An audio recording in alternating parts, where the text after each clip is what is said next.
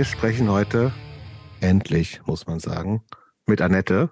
Annette ist 1960 in Hannover geboren, war in ihrer frühen Jugend äh, schon sangesmäßig im Chor aktiv. Äh, bekannter der breiteren Öffentlichkeit dann aber geworden äh, als Sängerin der 1978 gegründeten Band Hansaplast, über die hier schon sehr oft sehr, sehr, sehr wohlwollend geredet wurde. Es ist Wahnsinn. Also ich habe tatsächlich, bevor wir diesen Podcast gestartet haben, nicht gedacht, dass wir so oft über Hansaplast sprechen, dass sie so oft erwähnt werden, aber eine wahnsinnig prägende Band. Ähm, drei Alben veröffentlicht, alle für sich sehr äh, stilprägend, sehr spannend. Aber Annette ist dann sozusagen aus der Öffentlichkeit nach dem Ende von Hansaplast lange verschwunden gewesen, hat 2005 aber mit einer Gothic-Band namens Bloody Dead and Sexy den Hansaplast-Song äh, Monster Tanz vom dritten Album neu aufgenommen. 2017 in Münster, wo sie übrigens inzwischen wohnt, äh, in der Adam Riese Show, auch wieder eine Punk Connection, Adam Riese äh, aufgetreten und hat 2018, kurz vor Pandemie, muss man ja von heute sehen, äh, ist auf zwei Festivals mit der Osnabrücker Band Razor Smiles aufgetreten und haben ein paar äh, Hansaplast-Klassiker zum Besten gegeben. Ähm, und danach kam gibt es eine, so eine späte Reinkarnation der Musikerin äh, Annette. Es gab unter dem Projektnamen Annette Benjamin und die Rasierer eine Split 7-Inch mit der Band Die Radierer. Ähm, aber es gibt, geht jetzt weiter. Ähm, wir hatten das schon gehört von unserem Freund slash Bekannten äh, Max Drangsal, dass er Echt? mit äh, Annette aktiv ist. Das hat er uns schon vorletztes Jahr erzählt. Da, ihr seid ja auch schon lange am Machen. Nee, ähm, eigentlich, eigentlich nee, vorletztes so Jahr war das nicht. Das war letztes Jahr. Oder ist das schon so lange her, dass Max bei uns war? Ja, das ist, der war relativ früh da. Hm. Äh, Auf jeden Fall ja, gibt, es, äh, gibt, es, jetzt eine neue Band namens äh, Die Benjamins. Äh, ganz uneigennützig hat Annette da offensichtlich ihren Namen untergebracht. Dabei ist eben, wie gesagt, be benannter Max, also Drangsal, Thomas Götz von den Beatsteaks, ähm, Konrad Bettcher, der bei Casper mit unterwegs ist, und Julian von Die Nerven. Es gibt fünf großartige Songs. Äh, nebenbei ja, ist Annette Mutter von drei Töchtern und lebt heute in Münster und hat jetzt schon was zu berichtigen. Ja, jetzt habe ich noch was zu berichtigen. Ähm, ja, genau, die Benjamins erstmal eine gemeinschaftliche Entscheidung. Äh, zweitens, Konrad Bettja war, glaube ich, ähm, nur bei den ersten zwei oder drei Songs mit dabei und dann hatten wir eine Zeit lang keinen Keyboarder mhm. slash Keyboarderin. Mhm. Und jetzt haben wir die fantastische Charlotte Brandy äh, als Keyboarderin und okay. Background-Sängerin. Mhm. Gut, sehr Warum gut. reden wir eigentlich heute mit ähm, Annette Christopher? Das, ja, das liegt eigentlich auf der Hand. Du hast ja, es ja, gerade schon gesagt. Ja, das frage ich mich auch. Ja, aber es liegt trotzdem auf der Hand, ähm, weil wir hatten Annette tatsächlich von Anfang an schon auf der Wunschliste und ja. ich glaube, wir sind auch schon über zwei Jahre im Kontakt, im, bemühen uns um eine Annäherung und also bei der Audienz. endlich, so endlich hat es nicht. geklappt. Nein, so ist es ähm, nicht.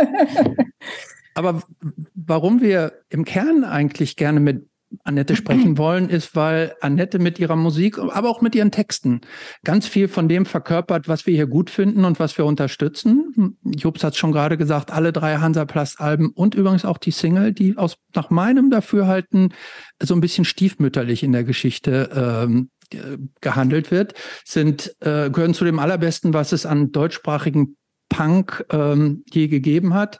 Und äh, tatsächlich wurde auch Annette gehört, glaube ich, zu den Kandidatinnen, die mit am meisten von unseren Hörerinnen als äh, gewünscht wurde als Gast. Und deshalb freuen wir uns wirklich wahnsinnig, äh, dass es heute geklappt hat. Herzlich willkommen, Annette. Dankeschön für die Einladung. Freue ich mich wirklich sehr. Cool. Sehr schön. Wir haben Vorfragen. Die erste stelle ich, Christopher. Ja. Und die heißt, was verwundert deine Töchter an deiner Vergangenheit am meisten? Gestern sagte mir eine Tochter gerade, dass du, als dass du den Song geschrieben hast, ich zünd mich an. Wie soll ich da nicht traumatisiert sein? Mit, also war das auch schon eine ernst gemeinte Frage oder? Ja, nicht so wirklich ernst. Okay. Aber was hast du darauf geantwortet? Na, ich habe gesagt, ich stehe zu allen meinen Texten und ihr kennt die Hintergründe und ähm, wir haben oft auch über Texte gesprochen. Ähm, aber meine Töchter sind einfach damit groß geworden. Das ging im Kleinkindalter los mit Monstertanz. Mhm. Da sind wir durch die Wohnung geschaukelt und ähm, ja, also es war ja nie ein Geheimnis, weil ja auch äh, bei mir im Zimmer dann ab und zu mal ein Bild hängt. Die Mutter mit der Frisur und so. Also da wurde dann schon mal gefragt. Ja, aber es, es war für sie selbstverständlich. Und äh, zweite Vorfrage. Was denken deine Töchter darüber, dass du jetzt in den letzten Jahren im ein klein wenig fortgeschrittenen Alter jetzt noch mal so aktiv wirst? Denken die, oh, was hat die alte die äh, keine richtige Midlife-Crisis gehabt? Muss sie das jetzt noch mal Ja, das ist so ein bisschen dieses äh, Zoomer gegen Boomer-Phänomen wahrscheinlich. Ja. Also wahrscheinlich ist, ist alles irgendwie peinlich gewesen. Andererseits waren sie so äh, im Prozess mit dabei, dass es dann ernsthaft Konflikte überhaupt nicht gegeben hat, weil sie haben alle mal äh, Max Gruber und seine Band Drangsal kennengelernt. Mhm. Und ähm, also von der ältesten bis zur jüngsten. Wie alt sind die überhaupt? Ja, genau. Die äh, älteste ist jetzt äh, 39. Mhm. Und ähm, dann kommt die äh, Sophie, äh, also 23 und ähm, die andere wird jetzt 20. Mhm. Genau. Und ähm, das war ja jetzt ein paar Jahre her, also dann praktisch noch Teenager, die Jüngeren. Und äh, meine Ältere kannte aber eben die Musik von Drangsal auch, weil der äh, ja einen tollen Namen hat in der Independent-Szene auch. Okay. Und die, meine Töchter alle mit sich mit Independent oder mit, ähm, mit Musik verbunden fühlen. Also Musik jeglicher Art. Ne? Die sind einfach musikalisch alle. Ist ja irgendwie auch klar. Genau. Und Drangsal bei dem Konzert, ähm, da sind wir dann hinterher, äh, durften wir ihn VIP-mäßig besuchen und waren ganz stolz und haben dann ihn kennengelernt und haben gedacht, alle, das ist ja ein ganz toller, cooler Typ und vor allen Dingen auch seine Band, ja, und seine Band, die waren auch alle so, so freundlich und unaufgeregt und äh, gute Musiker. Also ja, mir hat auch das äh, gefallen, was sie so auf der Bühne von sich gegeben haben. Ähm, ja, da war zum Beispiel eben einmal diese Szene, dass, dass da eine Frau begrapscht wurde von irgendeinem Typen und dann hat eben Max aufgehört zu spielen und hat den direkt zur Rechenschaft gezogen. Mhm. Und das hat mich unheimlich beeindruckt, weil ich dachte, da setzt sich einer direkt ein, wenn äh, da eine Ungerechtigkeit passiert, wenn da jemand was erleidet. Ja. Ja, der, der Max ist, der ist ja auch sehr vielfältig. Er ist ja eine total schillernde Persönlichkeit. Ne? Der hat also einmal ähm, ideologisch so das Herz am rechten Fleck, aber der hat ja auch so eine wahnsinnig gute, eine positive Energie und so ein Drive hat er ja. Ne? Der, der zündet ja. ja einen Raum an irgendwie mit seiner, mit seiner Energie. Ähm, äh, wir waren auch sehr begeistert, als wir ihn hier bei uns zu Gast hatten. Ähm, ja, ja, das habe ich gemerkt. Die Folge habe ich auch gehört. Ja, Max ja. ist auch sehr klug und Max Gott, hat viel ja. zu erzählen. Ja. Sehr gut. Das war schon mit den Vorfragen. Oh ja. Dann äh, kommen wir zu unserer ersten echten Standard-Einstiegsfrage und zwar Annette, wann kam Punk in dein Leben? Punk kam 1900, Ende, Ende 77 bin ich nach England ausgewandert über den Umweg Holland, Amsterdam und da habe ich, und das ist übrigens eine Richtigstellung hier, ich habe immer gesagt, äh, ich hätte irgendwie ähm, eine Band in Pubs gesehen. Elvis Costello habe ich jedes Mal gesagt und habe es auch in den Interviews immer gesagt. Und jetzt habe ich heute mal meine Plattensammlung im Keller bin ich mal durchgegangen und es war Ian Drury. Ian Drury ist in Pubs, genau, ah. der ist in Pubs aufgetreten und das hat mich echt so wahnsinnig beeindruckt, aber da war ich noch gar nicht Punk und meine irgendwie Freunde, die ich da hatte, die haben mich mitgenommen in einen Club in London. Ähm, und da habe ich eben die wunderbare Polystyrene gesehen mit ihren X-Ray Specs. Und es war ja wie so eine Art Bekehrung. ich habe mir dann mir eben die Haare abgeschnitten und ja, und das war, und ich wusste irgendwie, das wollte ich auch machen. Und ich fühlte mich in dem Moment so hilflos, weil ich hatte überhaupt nicht die Möglichkeiten, noch die Connections irgendwie eine Band zu haben. Aber ich wusste einfach, genau so würde ich es auch machen wollen. Ich würde mich auf die Bühne stellen wollen und das einfach rausschreien wollen, was mir stinkt, was mir nicht passt und, und wie, wie ich die Welt sehe. Annette und wie sie die Welt sah. Also irgendwie wusste ich es da mit meinen damals 17 Jahren, dann bin ich da 18 geworden in London. Und so nahm die Geschichte ihren Lauf. Machen wir noch mal ganz kurz einen Schritt zurück. Mit welcher Ambition bist du dann überhaupt nach England? Und du hast gesagt, über Holland? Ja, voll minderjährig ja noch. Ja, ne? Minderjährig. Ganz minderjährig, ja. Meine Mutter hat auch äh, mit der Polizei nach mir suchen lassen. Moment, du ähm, bist einfach ich, abgehauen nach England? Ja, ja. Also es war. Nee, gut, das wollen wir jetzt, das wollen wir jetzt im Detail hören. du bist also ohne Kenntnis deiner Eltern ich hatte Probleme mit Autoritäten, genau. Ja. Und dann bin ich einmal, um, um nochmal so den letzten Versuch zu machen, hat meine Mutter mich als Austauschschülerin in die USA geschickt. Also meine Mutter war alleinerziehend und dachte sowieso dann an mir äh, wäre Hopfen und Malz verloren gegangen. Und dann haben wir das nochmal versucht. Äh, und dann bin ich eben nach acht Monaten zurückgekommen. Ich war aber dann noch viel radikalisierter, weil ich hatte inzwischen dann Poetry von Patti Smith gelesen und mhm und Students, also so Studenten, nicht Students, sondern Studenten kennengelernt, ältere und das wollten meine Gasteltern nicht und dann gab es da Probleme, also auf jeden Fall auch ein bisschen so mit Drogen und so weiter. Und dann bin ich rausgeschmissen worden.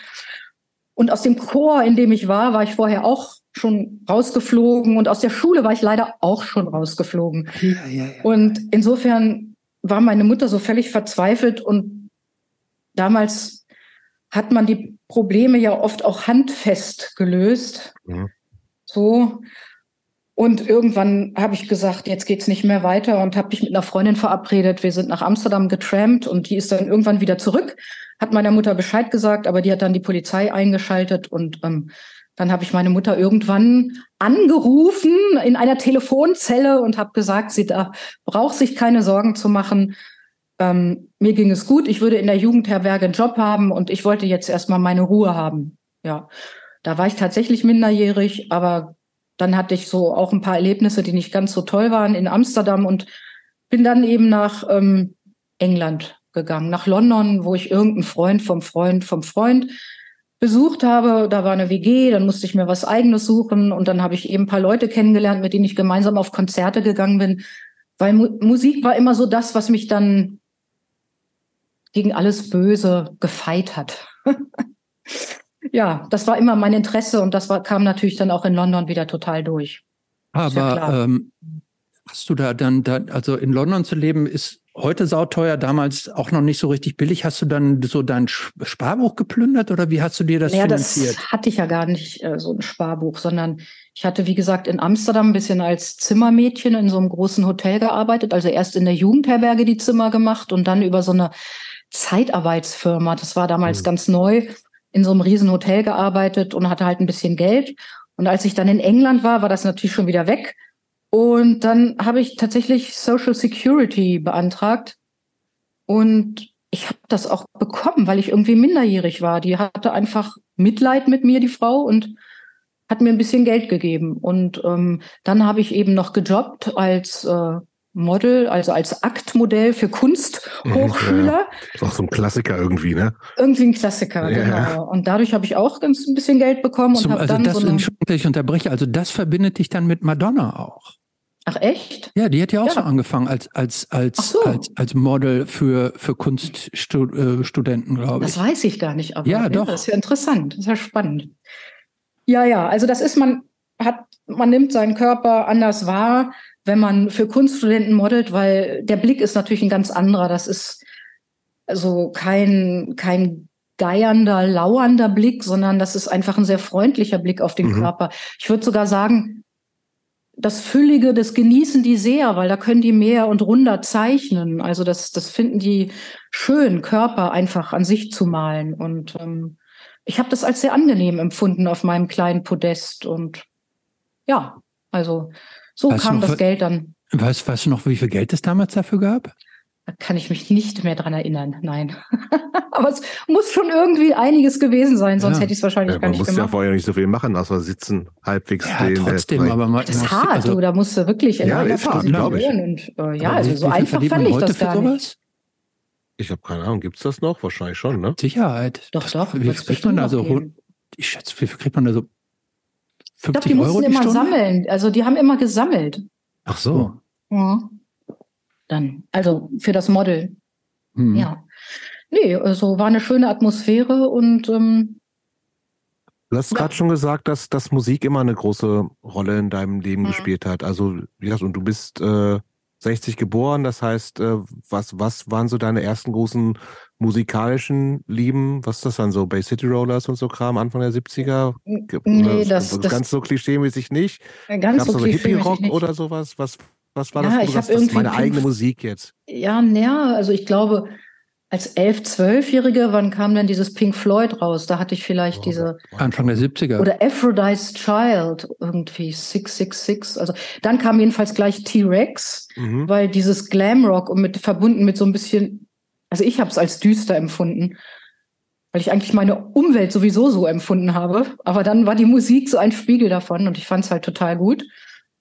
Aber das waren, genau, das war, würde ich, das würde ich als Hippie-Phase bezeichnen, wobei ich im Nachhinein eigentlich auch unglücklich war, dass ich nicht viel früher geboren worden bin, weil ich wollte eigentlich auch Teil einer Jugendbewegung sein. Und äh, die Hippies, das war aber schon so völlig zu durch, Ende. Ne? Das, ja. das war irgendwie durch, das Thema. Und es versank auch so im Drogensumpf. Und, und irgendwie sahen wir damals, Anfang der 80er, auch alle so gleich aus. Alle mit diesen komischen Parkern, die wir anhatten. Diese Bundeswehrparker, ja. ja. Diese Bundeswehrparker und irgendwelche Jeans und irgendwelche Hippie-Zeugs. Und ich glaube, da habe ich dann zum ersten Mal auch längere Haare gehabt in meinem Leben, weil früher als Kind hatte ich immer ganz kurze. Und da habe ich sie mir dann mal wachsen lassen und dann eben sofort äh, in England wieder abgeschnitten. ja, das genau. mit der Jugendbewegung hat dann ja doch noch geklappt, ne? Ja, ganz, ganz unbewusst. Äh, also ohne Planung, weil dann in dem Moment weiß man es ja gar nicht. Ne? Nee, natürlich und, nicht. Und, und Hippie-Musik war, also der Übergang war pra praktisch Patti Smith, weil die hatte so mhm. irre Lyrics und das war dann wie so ein Übergang, dass ich so gedacht habe, ah, da ist irgendwie mehr, da ist mehr. Und ja, und in London bin ich dann dafür sensibilisiert worden. Mhm. Ich würde gerne noch mal einen Schritt zurückgehen. Ähm, du hast eben schon kurz angedeutet, dass ähm, du alleine mit deiner Mutter aufgewachsen bist. Mhm. Heißt das, äh, dass es nie in deinem Aufwachsen einen Vater gab oder ist der irgendwann ausgeschieden aus eurer familiären Gemeinschaft?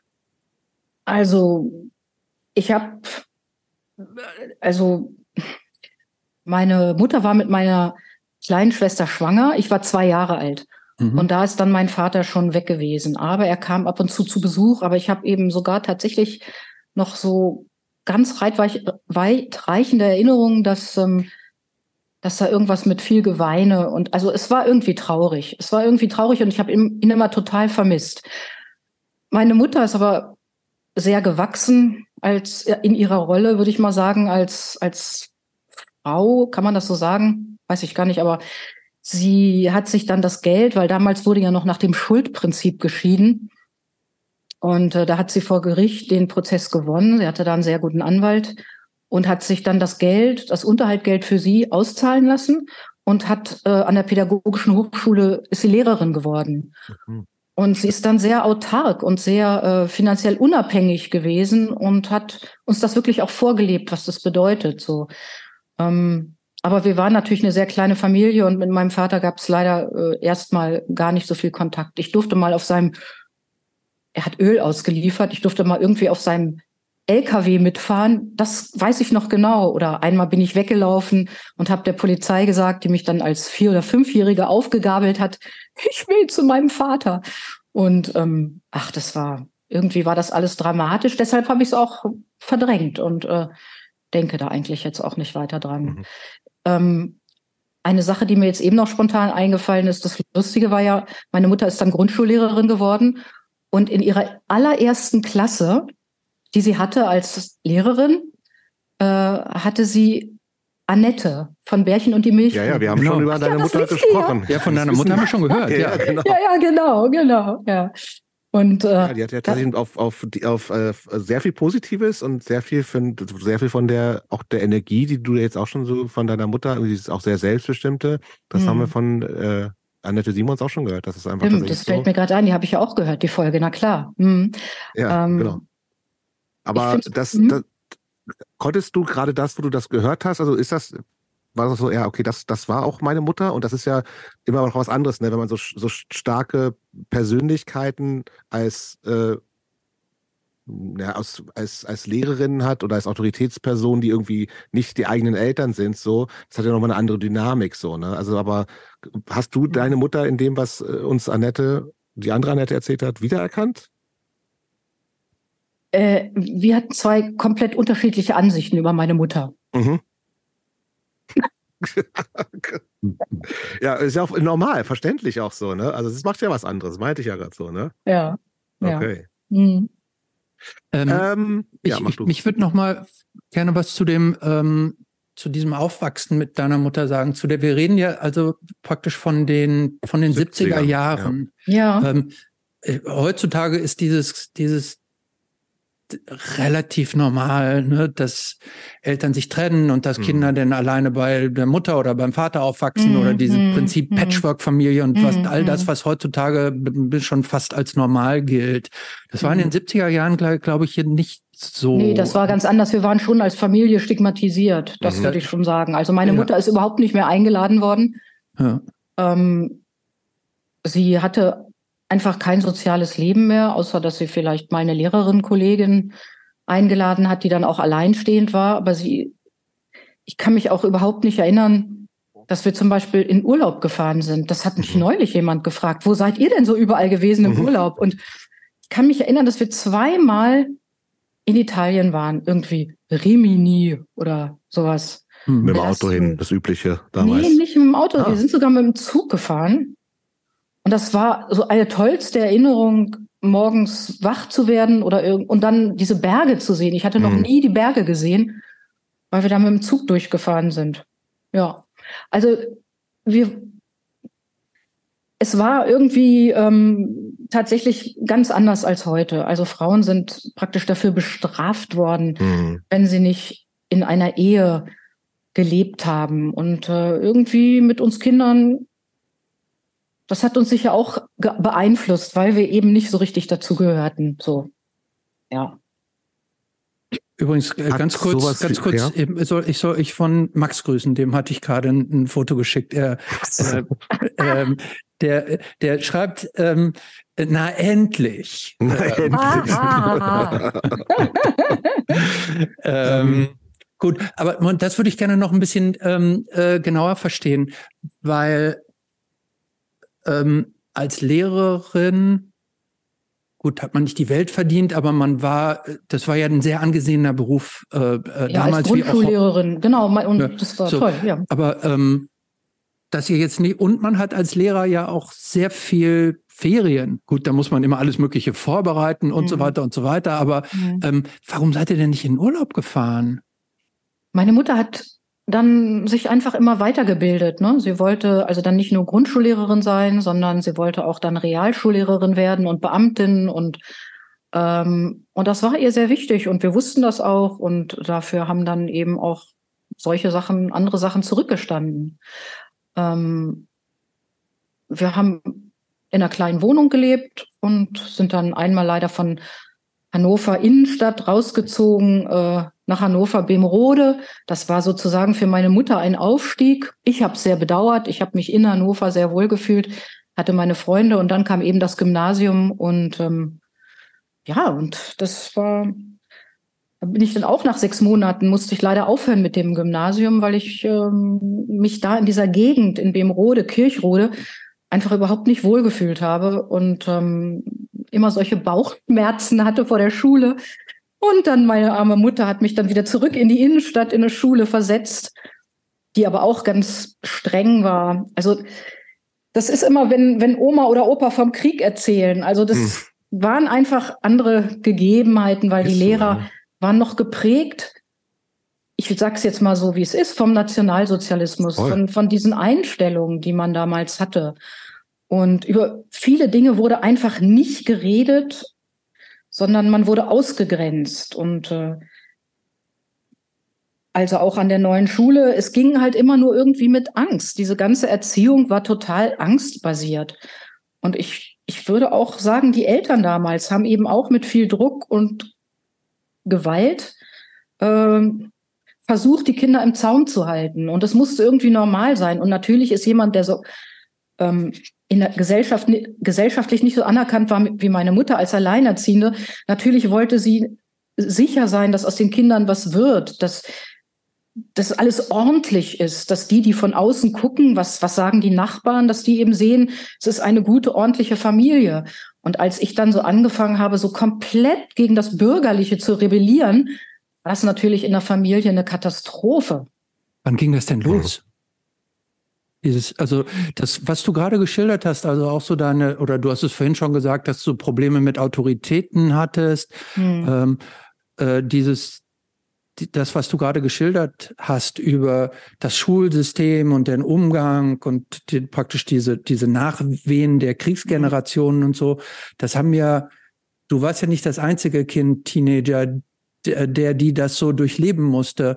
Ähm, aber du hast da dich da offensichtlich ja schwerer damit getan, dich dem so unterzuordnen. Kannst du erklären, woher so dieses, dieses Rebellische kam in dir, wo dieses, äh, war das auch Teil des, praktisch der, der, der Erziehung, so dieses freidenkende etwas dagegen sein, oder ist das so ganz alleine in dir aufge, aufgekommen? Na, ich denke, dass ich hatte ein ausgeprägtes Bewusstsein dafür, was ist richtig, was ist falsch. Und, ähm, und manche Dinge, die nicht ausgesprochen, wenn ich so gemerkt habe, irgendwas stimmt nicht, dann habe ich mich immer gleich gefragt, was genau und habe versucht, in die Tiefe zu dringen, was ist da los. Ich habe als Kind sehr viel gelesen. Also ich war viel in Büchereien und es gab so eine Stadtbücherei und äh, ich habe eben 10, 20 Bücher mir ausgeliehen auf einmal, weil ich da so dung, dung, dung so durchgegangen bin. Und ich glaube, ich konnte mich schon ausdrücken als Kind und gleichzeitig fehlte mir die Sprache. Das hörte sich, hört sich jetzt irgendwie komisch an. Also ich habe so viel gefühlt, aber konnte es nicht richtig ausdrucken. Aber so in den, in den Büchern, in denen ich gelesen habe, da machte irgendwie alles Sinn und ich brauchte das als andere Welt. Also das war für mich so mein Ausbruch in andere Welten und ich wusste immer, woanders gibt es eine andere Welt. Und das, was ich hier habe, ist nicht selbstverständlich und mhm. dass ich mhm. mich hier so schlecht fühle und das alles um mich herum so hässlich ist, das, das ist eine Wahrheit und ich muss da raus. Also ich muss da weg. Und das ist ein Grundrecht für mich, dass jeder ausbrechen darf. Mhm. Das ja. klingt aber auch so ein bisschen so, als, also ich höre, habe hab noch nichts von irgendwelchen größeren Freundes, Freundinnenkreis gehört. Warst du so eine, so eine Annette, macht ihr Dinge alleine und findet alles blöd, zu Recht ja auch, vielleicht? Was, ob es zu Recht ist, weiß ich nicht. Es war ja meine subjektive Empfindung. Ja, aber in den ähm, 70ern war schon total viel Scheiße so, ne? Und ich glaube, auch das, was du ja sagst, ja. irgendwie, dass, dass jüngere Leute ja gar nicht so nachvollziehen können, dass du halt irgendwie einfach die Atmosphäre in der Schule war eine ganz andere, irgendwie diese, die noch viel weniger stattgefundene Auseinandersetzung mit, mit der mhm. jüngeren Geschichte ja seinerzeit noch, ne? Du hast halt einfach nur diese mhm. ganzen alten Nazis da teilweise sitzen gehabt, so, ne? Und das ja, war, klar. die wurde viel weniger darüber geredet, als dann ja später der Fall geworden ist. Also, aber mhm. Warst, warst du so ein, warst du eher so ein Lonesome Wolf irgendwie so in, in Kirchrode? eine, eine Bebenrode. Eine Lone, Lonesome Wolfin, genau. Eine Lonesome Wolfin. Ja, es ist leider so, ich hatte bestimmt immer ein, zwei Freundinnen und wir waren dann ganz eng. Und ähm, aber so Gruppen, das hat nie so richtig funktioniert, weil ich auch vor Gruppen immer mich eigentlich so ein bisschen ferngehalten habe, weil ich irgendwie gemerkt habe, dass mit mir was nicht stimmt. Aber das sind so, das sind so Dinge, die, glaube ich, jeder Jugendliche durchmacht und jeder fühlt sich ganz allein. Und ich denke damals, wow, ich, ich habe mich so schlecht gefühlt, aber wenn ich jetzt zum Beispiel an die ganze Punk-Szene in der DDR denke, die haben wirklich Grund gehabt, sich schlecht zu fühlen. Die waren in der Diktatur. Ich bin nicht in der Diktatur aufgewachsen. Und ähm, trotzdem habe ich mich quasi von Feinden umzingelt gefühlt. Ne? Ja. Ja. ja das ist, ich finde, das ist ein total interessanter Aspekt, den du gerade ansprichst, weil ähm, du ja im Grunde sagst, im Vergleich zu den Leuten in der DDR damals warst mhm. du privilegiert. Mhm. Objektiv warst du das ja auch so. Richtig. Aber ähm, dieses, dieses, dieses Konterargument des Privilegs wird nach meiner Wahrnehmung häufig ähm, so ein bisschen inflatorisch verwandt, weil im Grunde gibt es ja immer irgendjemand, der ja. anders ist. Ne? Man muss nur den Fokus irgendwie anders äh, äh, setzen und dann gibt es natürlich immer irgendjemanden, dem es schlechter geht. Das bedeutet aber ja nicht, dass du in deinem Umfeld, in dem du da aufgewachsen bist, unzufrieden warst. Man kann ja auch nicht hingehen und sagen, ähm, ich sage jetzt mal irgendeinem irgendeinem Sozialhilfeempfänger oder irgendjemanden sehr sozial unterbemittelten hier, da würde man ja auch nicht hingehen und sagen, so in Afrika sterben Kinder. Nee, reißt sich zusammen. Ne? Also ja, ja. Die, die, die Vergleiche ähm, ähm, hinken ja mhm. irgendwie immer, mhm. weil das mhm. subjektive Empfinden ja grundsätzlich dadurch geprägt ist durch das. Umfeld und damit auch mhm. legitim ist. Mhm. Ja, deshalb kann ich auch nur über meine persönlichen und genau, subjektiven ja. Empfindungen sprechen. Mhm. Du hast eben schon ähm, gesagt, dass du total viel gelesen hast. Genau. Und da würde ich ganz gerne mal hören, ob, was, was sind so Sachen, die jetzt auch noch irgendwie 40 Jahre später so für dich einfach gesagt, okay, das war wirklich was, was, was mein Denken nochmal verändert hast. Hast du da so zwei, drei Autorinnen oder Bücher, wo du sagst, die sind irgendwie, das waren wirklich Sachen, die ich mein Denken nochmal Winnetou. Nein. alle Bände von Karl May. Ja, du hast alle 64 alle Karl May-Bände gelesen? Nicht alle, also die, die mit Winnetou zu tun hatten. Die habe ich, okay. glaube ich, alle gelesen. Mein Vater hat die mir geschenkt, als ich, äh, da lag ich irgendwie im Krankenhaus und die haben mir den Blinddarm rausgenommen. Und ähm, da, damals blieb man ja für den Blinddarm irgendwie noch eine Woche oder zwei im Krankenhaus. Äh, genau, und da hat er mir das, hat er mir die geschenkt und daraufhin habe ich die alle gelesen, weil das eben auch so für mich war. Es gibt ja da Vorbilder Männer, klar, es gibt einen aufrechten, wackeren, äh, der es gab auch einen Chochi. Für das Gute kämpft, Moment, ja. Es gab auch einen Chochi. Auch einen Chochi. Ja, aber mit einem Chochi konnte ich mich nicht identifizieren, weil ich mich ehrlich gesagt immer lieber mit Männern identifiziert habe, die so heldenhaft waren. Also mhm. ich wollte das gerne auch schon damals so viel mm, also ich wollte erstmal die körperliche Kraft der Männer haben. Da, außerdem wollte ich möglichst groß werden. Das äh, ist mir nicht gelungen. Und ich wollte aber auch so die ganzen Freiheiten haben, die Männer hatten. Also das ist mir auch schon als Kind aufgefallen, dass da irgendwie eine Art Ungerechtigkeit herrscht. Also ich habe es als ungerecht empfunden, mhm. dass, äh, dass ich nicht diese Freiheiten habe, die meine Freunde zum Beispiel hatten, die ich hatte so eine kleine Jungsgang in der Schule, das, äh, und die durften irgendwie immer alles und durften draußen spielen, solange sie wollten und so. Und, und ich musste immer dann nach Hause oder musste dann auch ein Kleid anziehen oder einen Rock anziehen, wenn Besuch kam. Und äh, ja, genau. Ah, das finde ich, finde ich tatsächlich krass. Ich, äh, ich war als Kind auch äh, Winnetou und Old Shatterhand Fan. ähm, ich hatte tatsächlich den Einstieg allerdings über die Fernsehfilme und ich hatte mhm. die von Europa, diese Hörspiel-Schallplatten. Ah ja. Und habe dann aber auch diese Bücher gelesen, die, äh, die ich wahnsinnig schwierig zu lesen fand, weil die so dick mhm. waren. Ja. Die, hatten, die hatten so eine Mikro-Kleinschrift mhm. und mhm. waren viel dramaturgisch viel hakeliger als diese also die Filme. Filme so, ja, ne? ich weiß auch nicht. Also jedes Buch spricht ja so eine eigene Sprache und man muss sich, glaube ich, Zeit geben, sich einzulesen und den Stil so. Und ich habe mir so als Jugendlicher immer oder als als 10, 11-Jährige habe ich so immer gedacht, ich mache die ersten 100 Seiten und ähm, wenn ich dann drin bin, bin ich drin und wenn nicht, dann interessiert es mich nicht weiter. Aber mhm. aber das war dann, dass ich dann bei Karl May einfach, weil ich Winnetou so mochte. Ich fand den so edel und gut. Ja, war der ja auch. Hat dich das Lesen eigentlich den Rest deines Lebens begleitet? Liest du noch immer noch viel und gerne? Ja, ich lese immer noch viel und gerne. Ich habe es nie, also ich, ja, ich halte gern ein Buch in der Hand, genau.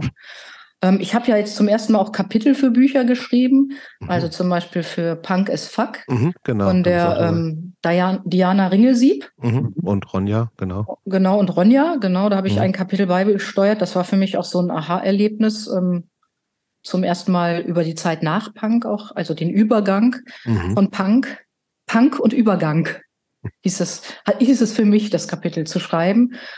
Äh, ja, und das Lesen habe ich irgendwie mit, mitgenommen. Ja, Leila Slimani zum Beispiel. Mhm. Ich habe, als ich in Frankreich gelebt habe, auch für französische Sachen gelesen, auch Klassiker, wo es auch wieder so war, einlesen, einlesen auf den Stil, irgendwie hören das Buch so in meinem Kopf und, und dann äh, steige ich drauf ein. Ja. Hast du Lieblingsautorinnen? Kannst du das sagen? Also innen mit, also beide, Männer oder Frauen, egal. Ähm, ja, mm, ich mag zum Beispiel den, also weil ich es jetzt gerade gelesen hatte, Wolf Haas hatte einen neuen äh, Krimi draußen, ähm, den mag ich, da mag ich das Österreichische, den schwarzen Humor total gern. Ähm, Wolf Haas ist vielleicht euch ein Begriff, aber vielleicht ja. auch nicht, ist ein österreichischer, mhm. Österreicher.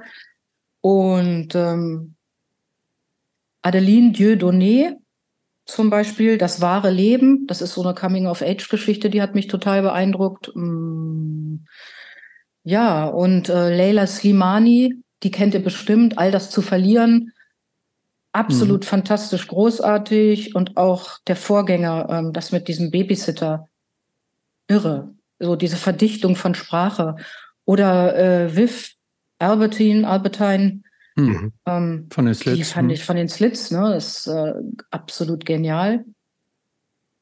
Ja, also jetzt so, so all favorites for all time hätte ich mich jetzt wahrscheinlich erstmal hätte ich mal gucken müssen, so, ne? Nee, ist, ist egal. Okay, du kannst, du, wir, wir, können ja Karl May als Platzhalter nehmen. Ja. Ja. weiß ich nicht. Äh, ich weiß nicht, ob ich es heute noch lesen Besseres, glaube ich. Ja, ja, ja. Also ich glaube ja. heute, nee, das würde ich auch wahrscheinlich gar nicht mehr gut finden. Aber wenn man so als Kind das liest oder als Jugendlicher, dann, dann beeindrucken einen Bücher noch anders. Oder man liest das, was man lesen will daraus. Ne? Kommt wirklich auch immer auf das Alter an, ähm, das man hat, wenn man Bücher ja, liest. Das war ja zu der Zeit tatsächlich auch so diese, die Jugendliteratur, ne? Das mhm. kam, später kam dann, also als ich, ich bin einen Ticken mhm. jünger als ihr mhm. oder als das du vor allen Dingen, da gab es ja mhm. irgendwie auch viel diese ganzen klassischen Gudrun Pausewagen und was weiß ich alles so, oder Christine Nöstlinger, das war ja nee, alles später. Das war alles später und da war ich eher genau. so Erich Kästner. Absolut, so. ja, ja, genau. Ähm, sollen wir wieder ein bisschen zur Musik kommen? Ach ja, gerne, gerne, ja. Ähm, du bist äh, irgendwann 78 dann auch wieder es gab diese, hast du schon gesagt, diese, diese Amsterdam erst, dann mhm. London-Phase, bist aber wieder zurück nach Hannover gegangen. Habe ich es vorhin richtig verstanden, dass du gesagt hast, um es nochmal sozusagen mit deiner Mutter nochmal zu probieren? Zu Hause? Oder nee, das hatte eigentlich mit meiner Mutter nicht ganz so viel okay. zu tun. Ich hatte in London eine Lehrerin kennengelernt aus Braunschweig. Äh, die war da an einem, an einer IGS. Das war damals eine ganz neue Schulform, die integrierte Gesamtschule. Mhm. Und die hat gesagt, Mensch, komm doch einfach nochmal, du kannst bei uns auch gleich dann in die elf oder ja, oder sogar in die zwölf. Genau, ich brauchte die elf irgendwie gar nicht zu machen, weil die mittlere Reife hatte ich ja. Und dann in der zwölf, ähm, das habe ich in Braunschweig gemacht. Und da habe ich dann als Schülerin, praktisch als gepunkte Rückgängerin, äh, Rückkehrerin, habe ich dann eben eine Punkband gegründet in der Schule mit ein paar Leuten. Schleim hießen wir. Oder ich kann mich echt nicht mehr erinnern. Haben wir uns Slime genannt oder haben wir uns Schleim genannt? Also da müsste ich noch eins von beiden. ja, eins von beiden. Genau, und haben ein bisschen. Das heißt aber optisch hast du schon so dieses, du hast dich irgendwie schon ja. so, du hast von, von ab, kurz rasierten Haaren geredet, ja, ja. also so, aber so Iro-Kram und so, das war da wahrscheinlich nee, noch nicht so, Nee, das kam später, das kam noch, ja, ne? Doch, ja. naja, vielleicht durch Susie and the Banshees, aber die kamen, glaube ich, auch erst einen Tag Also so ein bisschen später. tupiert, stelle ich mir das ja, jetzt mal so vor. Ja, tupiert schon, genau. Ja, ja. Aber man war, sah schon ganz deutlich, dass ich irgendwie und, und anders klamottenmäßig aussah. auch so. Total, also auch zerfetzte T-Shirts, besprühte T-Shirts. Alles. Wahrscheinlich ein Jackett mit Buttons und Sicherheitsnadeln. Ja, das oder? weiß ich jetzt gar nicht mehr. Also ich hatte irgendwann ganz schnell eine Lederjacke und die ich mhm. dann besprüht hatte.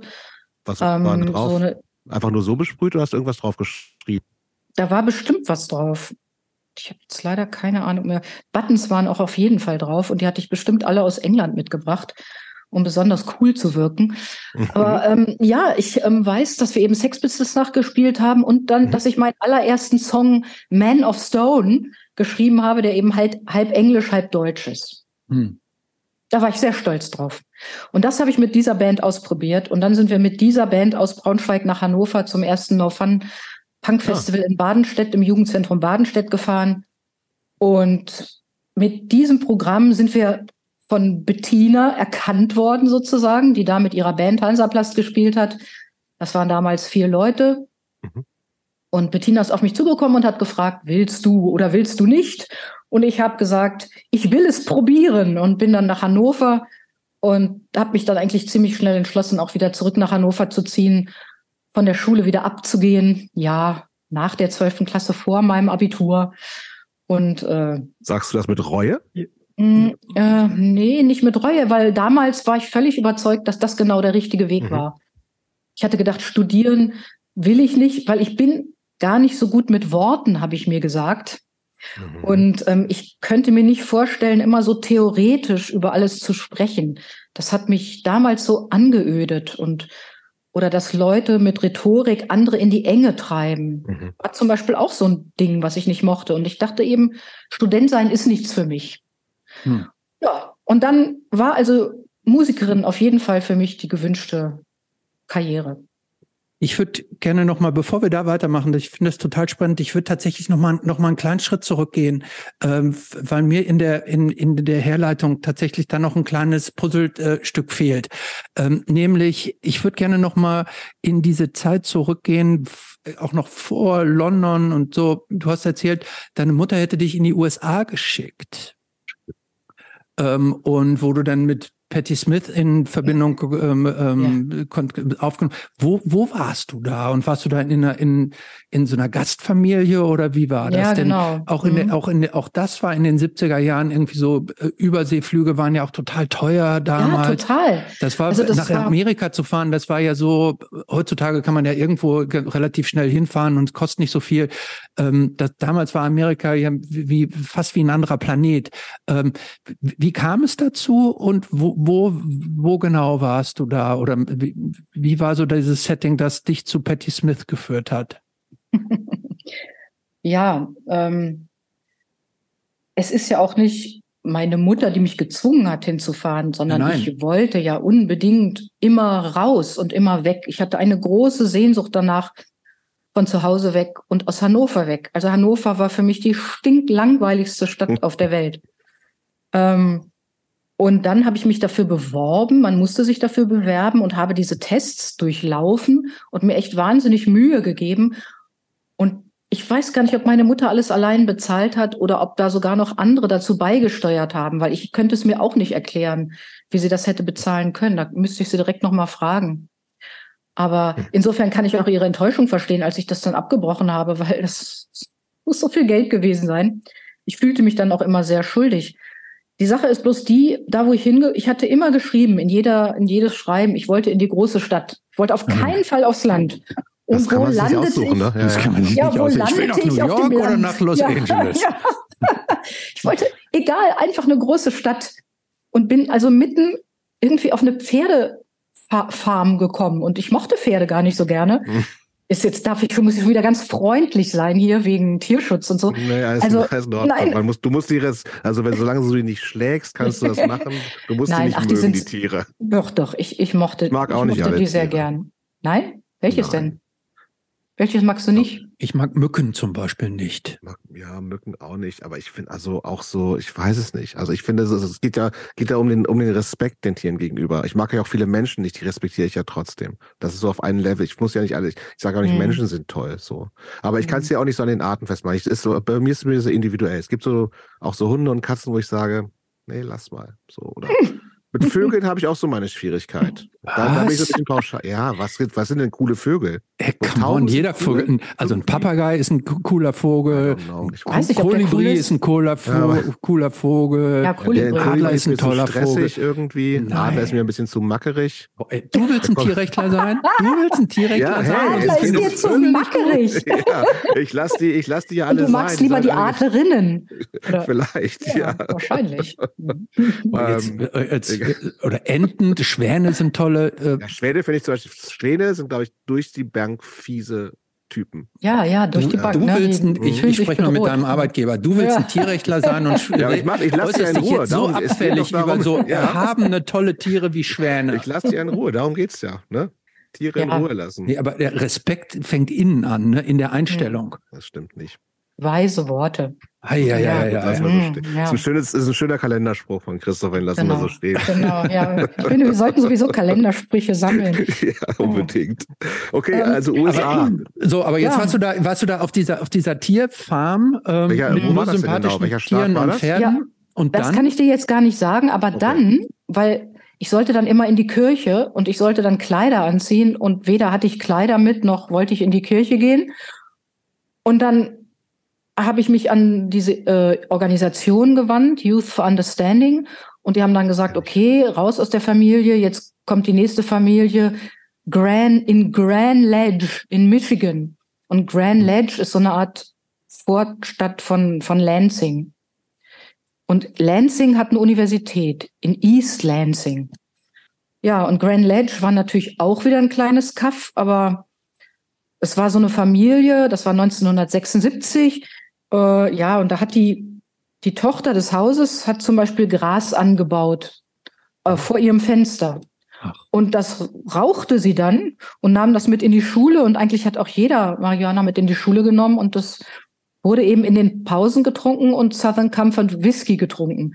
Also da fühlte ich mich schon ein bisschen besser aufgehoben, bis auf das Gras. Das habe ich nicht, das mochte ich noch nie, aber der Southern Comfort, da habe ich den kennengelernt und das war irgendwie nett. Ähm, das aber dann noch mit anderen Drogen ist, war jetzt nicht für die schulischen Leistungen so toll.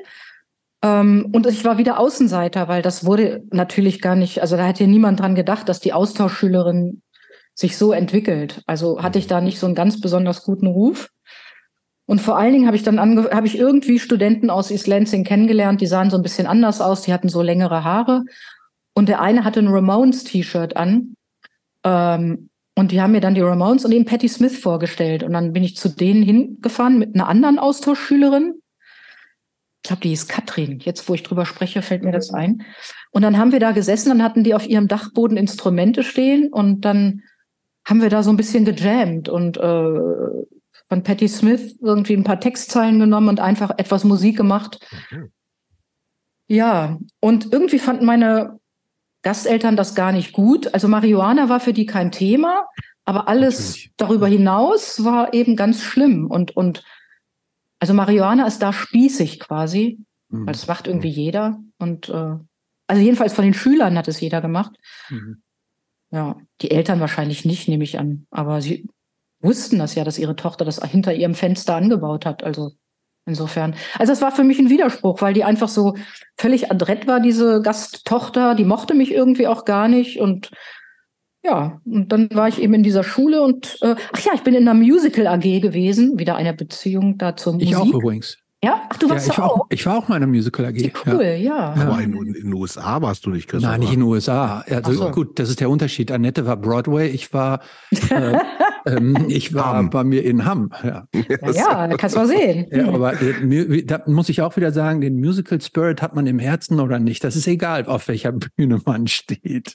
Ah, also bei mir ist es genau. Aber ähm, ja, ich bin Musical hat mich jetzt nie besonders interessiert, aber mein Song, den ich da gesungen habe, auf den war ich sehr stolz. Und äh, das welcher war ein war Musical. Weißt du das noch, welcher das war? Ja. Von Hair was, oder?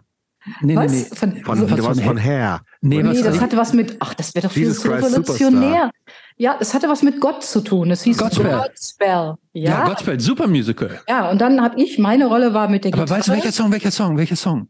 Day by day. Oh, wunderschöner day Song. Day by day. Hey, oh, dear Lord, three Oder? things I pray. Genau. Super Song. Ja. Der war sehr schön. Nee, und das, das äh, mochte ich auch sehr, aber wie gesagt, dann irgendwie ging das dann nicht weiter mit Schule und mir. Und das lag natürlich sicher auch an mir, ganz klar, logisch. Das heißt, du hast das ähm, vorzeitig abgebrochen. Wie lange warst du dann da? Acht, acht Monate. Statt zwölf ja, oder was das immer So ein genau. Jahr ist das immer geplant, ne? Genau, genau. Und ich habe da eben diese lieben Studenten kennengelernt, aber es war eben drogenbewegt, also so mit psychedelischen Sachen auch. Mhm. Und ähm, das war dann, ich habe dann einfach zu wenig Schlaf bekommen und ich sag, aber heißt, heißt, das, heißt das, dass du so, dass du da richtig schon so exzessiv eingestiegen bist in praktisch auch in mit LSD und diesem ganzen oder oder? Ja, ja, ja, ja. Leider. Also was heißt leider? Es war für mich damals, es fühlte sich eben auch richtig an und ähm, ich, wusste, ich wollte gerade sagen, also aber gerade in den 70er Jahren. In 16. 16. 16 also vor, also vor, dieser ganzen äh, Amsterdam London. Ja, natürlich. Das war deshalb ist ja, ja, auch, ja du. Aber ja. ähm, LSD war zu der Zeit doch auch so die Droge. Also Timothy Leary und diese ganzen Geschichten. Ähm, äh, lange galt das ja auch gar nicht so richtig als, als so eine Schmuddeldroge, sondern mehr so bewusstseinserweiternd und so. Hast du das ja, auch so das wahrgenommen? Dachte ich, am Anfang dachte ich das auch. Aber und dann äh, wahrscheinlich, das war irgendwie am Anfang in England, dann wurde das auch nochmal angeboten und dann bin ich auf, oder nee, warte mal, doch, doch, das war auch, das war aber England, aber das muss, ja, egal. Jedenfalls, das wurde mir mal angeboten, ich habe es genommen und dann bin ich auf so einen Wahnsinns-Horrortrip gekommen. Ja. Und das hat stundenlang Mhm. gedauert und ich war völlig hilflos und habe nur noch Blut gesehen, das Wände hinunterlief und es war also ein richtiger Horrortrip. So wie er im Buche steht, ganz schlimm. Und danach habe ich gesagt, nie wieder, das war's jetzt. Der Verstand hat wieder eingesetzt und ja, das, das kann ich nicht, das werde ich nie noch mal, nie durchmachen nochmal. Also nie, nie, nie. Ja. Und dabei ist es geblieben? Ja. Okay. Jetzt nur mit LSD oder, oder äh, mit allen anderen Drogen auch? Also, äh, dieses Thema mh, Wollen wir aussparen? wollen wir jetzt mal aussparen. Okay. Das sp- sparen wir aus. Sparen wir aus. Ähm, können wir jetzt zu Hansaplast kommen schon? Nein, noch nicht. Nee, nee, nee, nee. Moment. Okay. Ähm, ich will nämlich noch mehr über London wissen. Das, das, geht, das ging mir jetzt zu schnell. Ähm, Echt? Ja, ja, ja, ja, weil ähm, das ist ja total spannend, weil du warst ja im Grunde, wenn du sagst, du warst 77 in London, das war ja, das stimmt. Da ging es ja richtig los, Das ist ja ne? die Nee, Geburtsstunde. nee, das ist lustig. Da, alle in London sagten, es sei schon wieder vorbei. ja, Okay. okay. Weil ich war ja im Herbst da. Ne? Oh ich bin ja. ja quasi im Herbst dahin gezogen. Ah ja, okay. Und alles löste sich schon wieder auf und irgendwie auch mit den Sex Pistols. Es gab da irgendwie dann keine Konzerte mehr oder, oder irgendwas mit, äh, mit dem Sid Vicious. Ne? Der ist ja dann auch abgehauen und äh, nach New York mit dieser Nancy Spangen und so Mhm. weiter. Ja. Und irgendwie. Ja, aber du hast offensichtlich einen X-Ray Specs gesehen. und ja, Geiler geht's ja, ja, das, nicht nee, genau, ja, das war natürlich auch Zufall, ne, dass ich da das Geld hatte, dass ich da reingekommen bin und so. Und ich habe da auch tatsächlich die Slits gesehen, also ähm, nicht, Mhm. nicht live, sondern die standen bei dem X-Ray Specs, Specs Konzert und haben zugeguckt. Mhm. Und äh, das habe ich auch in einem, habe ich irgendwie auch in einem Kapitel geschrieben, da wurde irgendwie gesagt, ey, Annette, die ist auch deutsch, geh da mal hin, sag mal zu der was. Ne? Ah, richtig. Oh, und ich war viel zu schüchtern, habe ich mich nicht getraut. ne, weil Aber ähm, wie, wie bist du denn in diese Szene da so reingekommen? Ähm, war, war ich war nicht in der Szene, das kann man Na so gut, nicht aber sagen. man muss ja, ja diese, man stolpert in so ein Konzert ja nicht einfach so rein. Ne? Also da musst, musst du doch, oder bist du da zufällig vorbeigegangen und sagst, hier kommt Musik raus, hier gehe ich rein. Hat dich dann nicht nee, nee, nee, da hat mich so? jemand, klar, da hat mich jemand mitgenommen. Aber ich kann mich leider ähm, an die Freunde, also wir müssen, wir waren so zu dritt oder zu viert. Und es gibt auch noch ein Foto irgendwo von mir, da steht an der Wand Annette irgendwie äh, oder, oder äh, Beware, irgendwie da, Teddy, Ted's down the road und so, da, weil wir wurden da irgendwie gejagt von Teds oder Skins oder was weiß ich. Aber es waren Teds, ich, das waren gar Hm. keine Skins, das waren Teds, die uns da gejagt hatten. Und dann musste ich irgendwie, musste man immer aufpassen. Also in England war das ja alles sehr nach Musikgruppen getrennt und Bands hatten ihre eigenen Follower und die Szenen waren ja auch, es war nicht eine große Happy Punk Szene oder so, sondern man folgte ja auch untereinander verschiedenen Strömungen. Genau, meine Freunde, die ich damals gehabt habe, die müssen mich da mitgenommen haben und dann, genau, so war's. Was, was fandest du daran oder was hat dich da, daran so fasziniert? Ähm, war das so, war das, war das die Musik oder war das dieses Rebellische oder waren das, war das der Look? Kannst du dich noch daran erinnern oder war es das Gesamtpaket von allem? Ja, das zusammen? würde sagen, das Gesamte. Ne? Da, dieser Look, das war einfach äh, dieses Rebellentum für mich schlechthin, den ganzen, ja, wir nannten sie Spießer, ne? zu zeigen, hey, ich bin ganz anders als ihr und ich bin auch jung und will mich gar nicht mit euch gemein machen, sondern möchte Außenseiter sein und dieses Ganze, was ich als hässlich empfunden habe, ja, ich bin auch hässlich, ich stehe dazu, ich zeige mich so hässlich, wie ich bin und ich bin ja sowieso nur ein Abklatsch der Umwelt, die ich sehe, die ich um mich habe. Und ich denke, wir haben uns auch so als Generation gesehen, die einfach keine Zukunft hat. Wir waren da fest von überzeugt, dass wir keine Zukunft haben, weil kalter Krieg und Mhm. Ja, äh, sowas alles. Ne? Wir dachten, die Welt geht eigentlich unter und wir haben jetzt noch das Vergnügen, auf diesem ganzen Vulkan zu tanzen. Ja. Und du hast vorhin schon gesagt, äh, du hast dir dann noch in London die Haare praktisch so äh, kurz geschnitten. Ja, genau, genau. Das war das erste Mal in London. Da hatte ich sie mir quasi direkt kurz und spiky irgendwie äh, schneiden lassen. Und das war das Lustige, als ich nach England, äh, als ich nach Deutschland dann zurückkam, dann wussten die Friseure nicht, was sie mit meinen Haaren machen sollten. Hm. Das war immer ganz blöd. Dann musste ich irgendwie Leute auf der Straße ansprechen, wenn ich mal jemanden gesehen habe, irgendeinen Punk. So in der Art. Ja, so, ich will das so in der Art haben und äh, es war irgendwie schrecklich. Ich wollte nicht nur einen Kurzhaarschnitt haben, aber die haben es nicht begriffen. Und wenn ich dann mal Spikes hatte und dann war ein Konzert mit Hansaplast, dann fielen mir die alle wieder runter. Und Also, wie hast du die denn hochgestellt überhaupt? Ja, pass auf, das, das war dann eben die zweite Phase Hansaplast. Also ich war jetzt dann nochmal in England und habe A-Levels gemacht. Das war 1902, von 81 auf 82, als unsere Schlagzeugerin äh, schwanger geworden ist und mhm. ein Kind bekommen hat. Da hatte Hansaplast ja eine Pause gemacht. Und da war ich in England und wollte nochmal die A-Levels machen und ähm, äh, genau.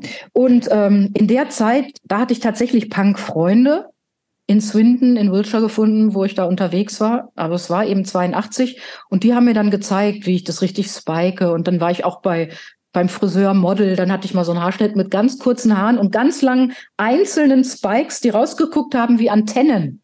Also, wow, ja, das war unfassbar. Nee, davon habe ich leider kein Foto. Nee. Aber wie stehen die denn jetzt, Annette? Sag mir das. Ähm, also die wurden gecrimpt und mit Haarspray eingesprüht. Tonnen von Haarspray. Haarspray. Tonnen von ja, Haarspray. die anderen sagen Zuckerwasser. Ich habe nie Zuckerwasser in meine Haare gemacht. Ich habe immer nur, also wir haben echt Haarspray en masse gehabt. Und Topieren und Crimpen, also diese Geräte hießen Crimper, ich weiß gar nicht, wie das auf Deutsch heißt. Das ist so komisch, diese, diese, so diese Wellen, weißt du? Und davon habe ich tatsächlich von meiner Freundin Claire damals, habe ich auch noch ein Foto, ähm, da war sie bei mir zu Besuch und ach, die sah immer so cool aus. Sie hat sie Asch, also total blond, hellblond, gekrimmt, tupiert, hochgesprüht. Das war immer eine Arbeit, sich zurechtzumachen, was ich irgendwie total cool fand vor den Konzerten mit den Engländern. Also als ich in England war, dass sich alle gestylt haben, Boys und Girls, wie verrückt. Also man musste zwei Stunden vorher sich treffen und sich zurechtmachen. Das gehörte mit dazu. Ja, sonst war man ausgestoßen. Das musste so sein. Alle waren da voll stolz drauf auch. Und wie, als du dann ähm, mit diesem. Nur Äußerlichkeiten. ja, ähm, aber als du dann mit diesem ähm, äh, frischen Kurzhaarschnitt und, und dieser ganzen, diesen ganzen neuen Erfahrungen dann nach Deutschland mhm. zurückgekommen mhm. bist, äh, wie kam das dann an? Ja, also wie gesagt, ich war auch ähm, auf einer neuen Schule dann eben in Braunschweig, IGS, ja. und die Lehrer waren super nett zu mir. Ach. Die wollten, glaube ich, so Jugendliche mit einem merkwürdigen Hintergrund haben die mit offenen Armen aufgenommen. Es war halt was ganz anderes als die St. Ursula Schule in Hannover. Ne? Es war völlig, es gab keine Nonnen, es war alles völlig locker und alle, es waren alt 68er, also für meinen mhm. Geschmack natürlich Hippies. Mhm. Aber die waren so gut und so lieb und, und haben sich haben mich eigentlich auch angefleht, das Abitur zu machen. Und ähm, das weiß ich noch, ich durfte bei einem Lehrer wohnen. Ich hatte ja gar keine Wohnung und auch gar keine Mittel in Braunschweig.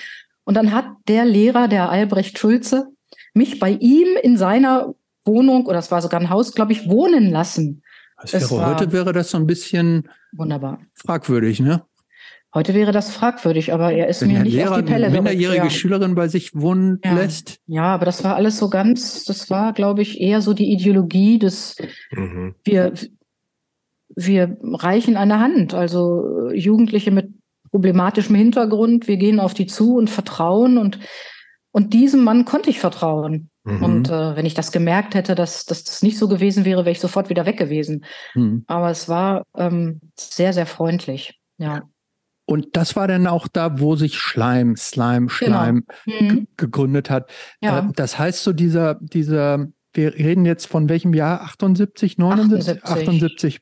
Genau. Das heißt, zu der Zeit war dieser, dieser, dieser Punk-Geist, äh, hatte sich schon so ein bisschen auch von England nach Deutschland äh, weiter übertragen, klar. Übertragen, ja. ja.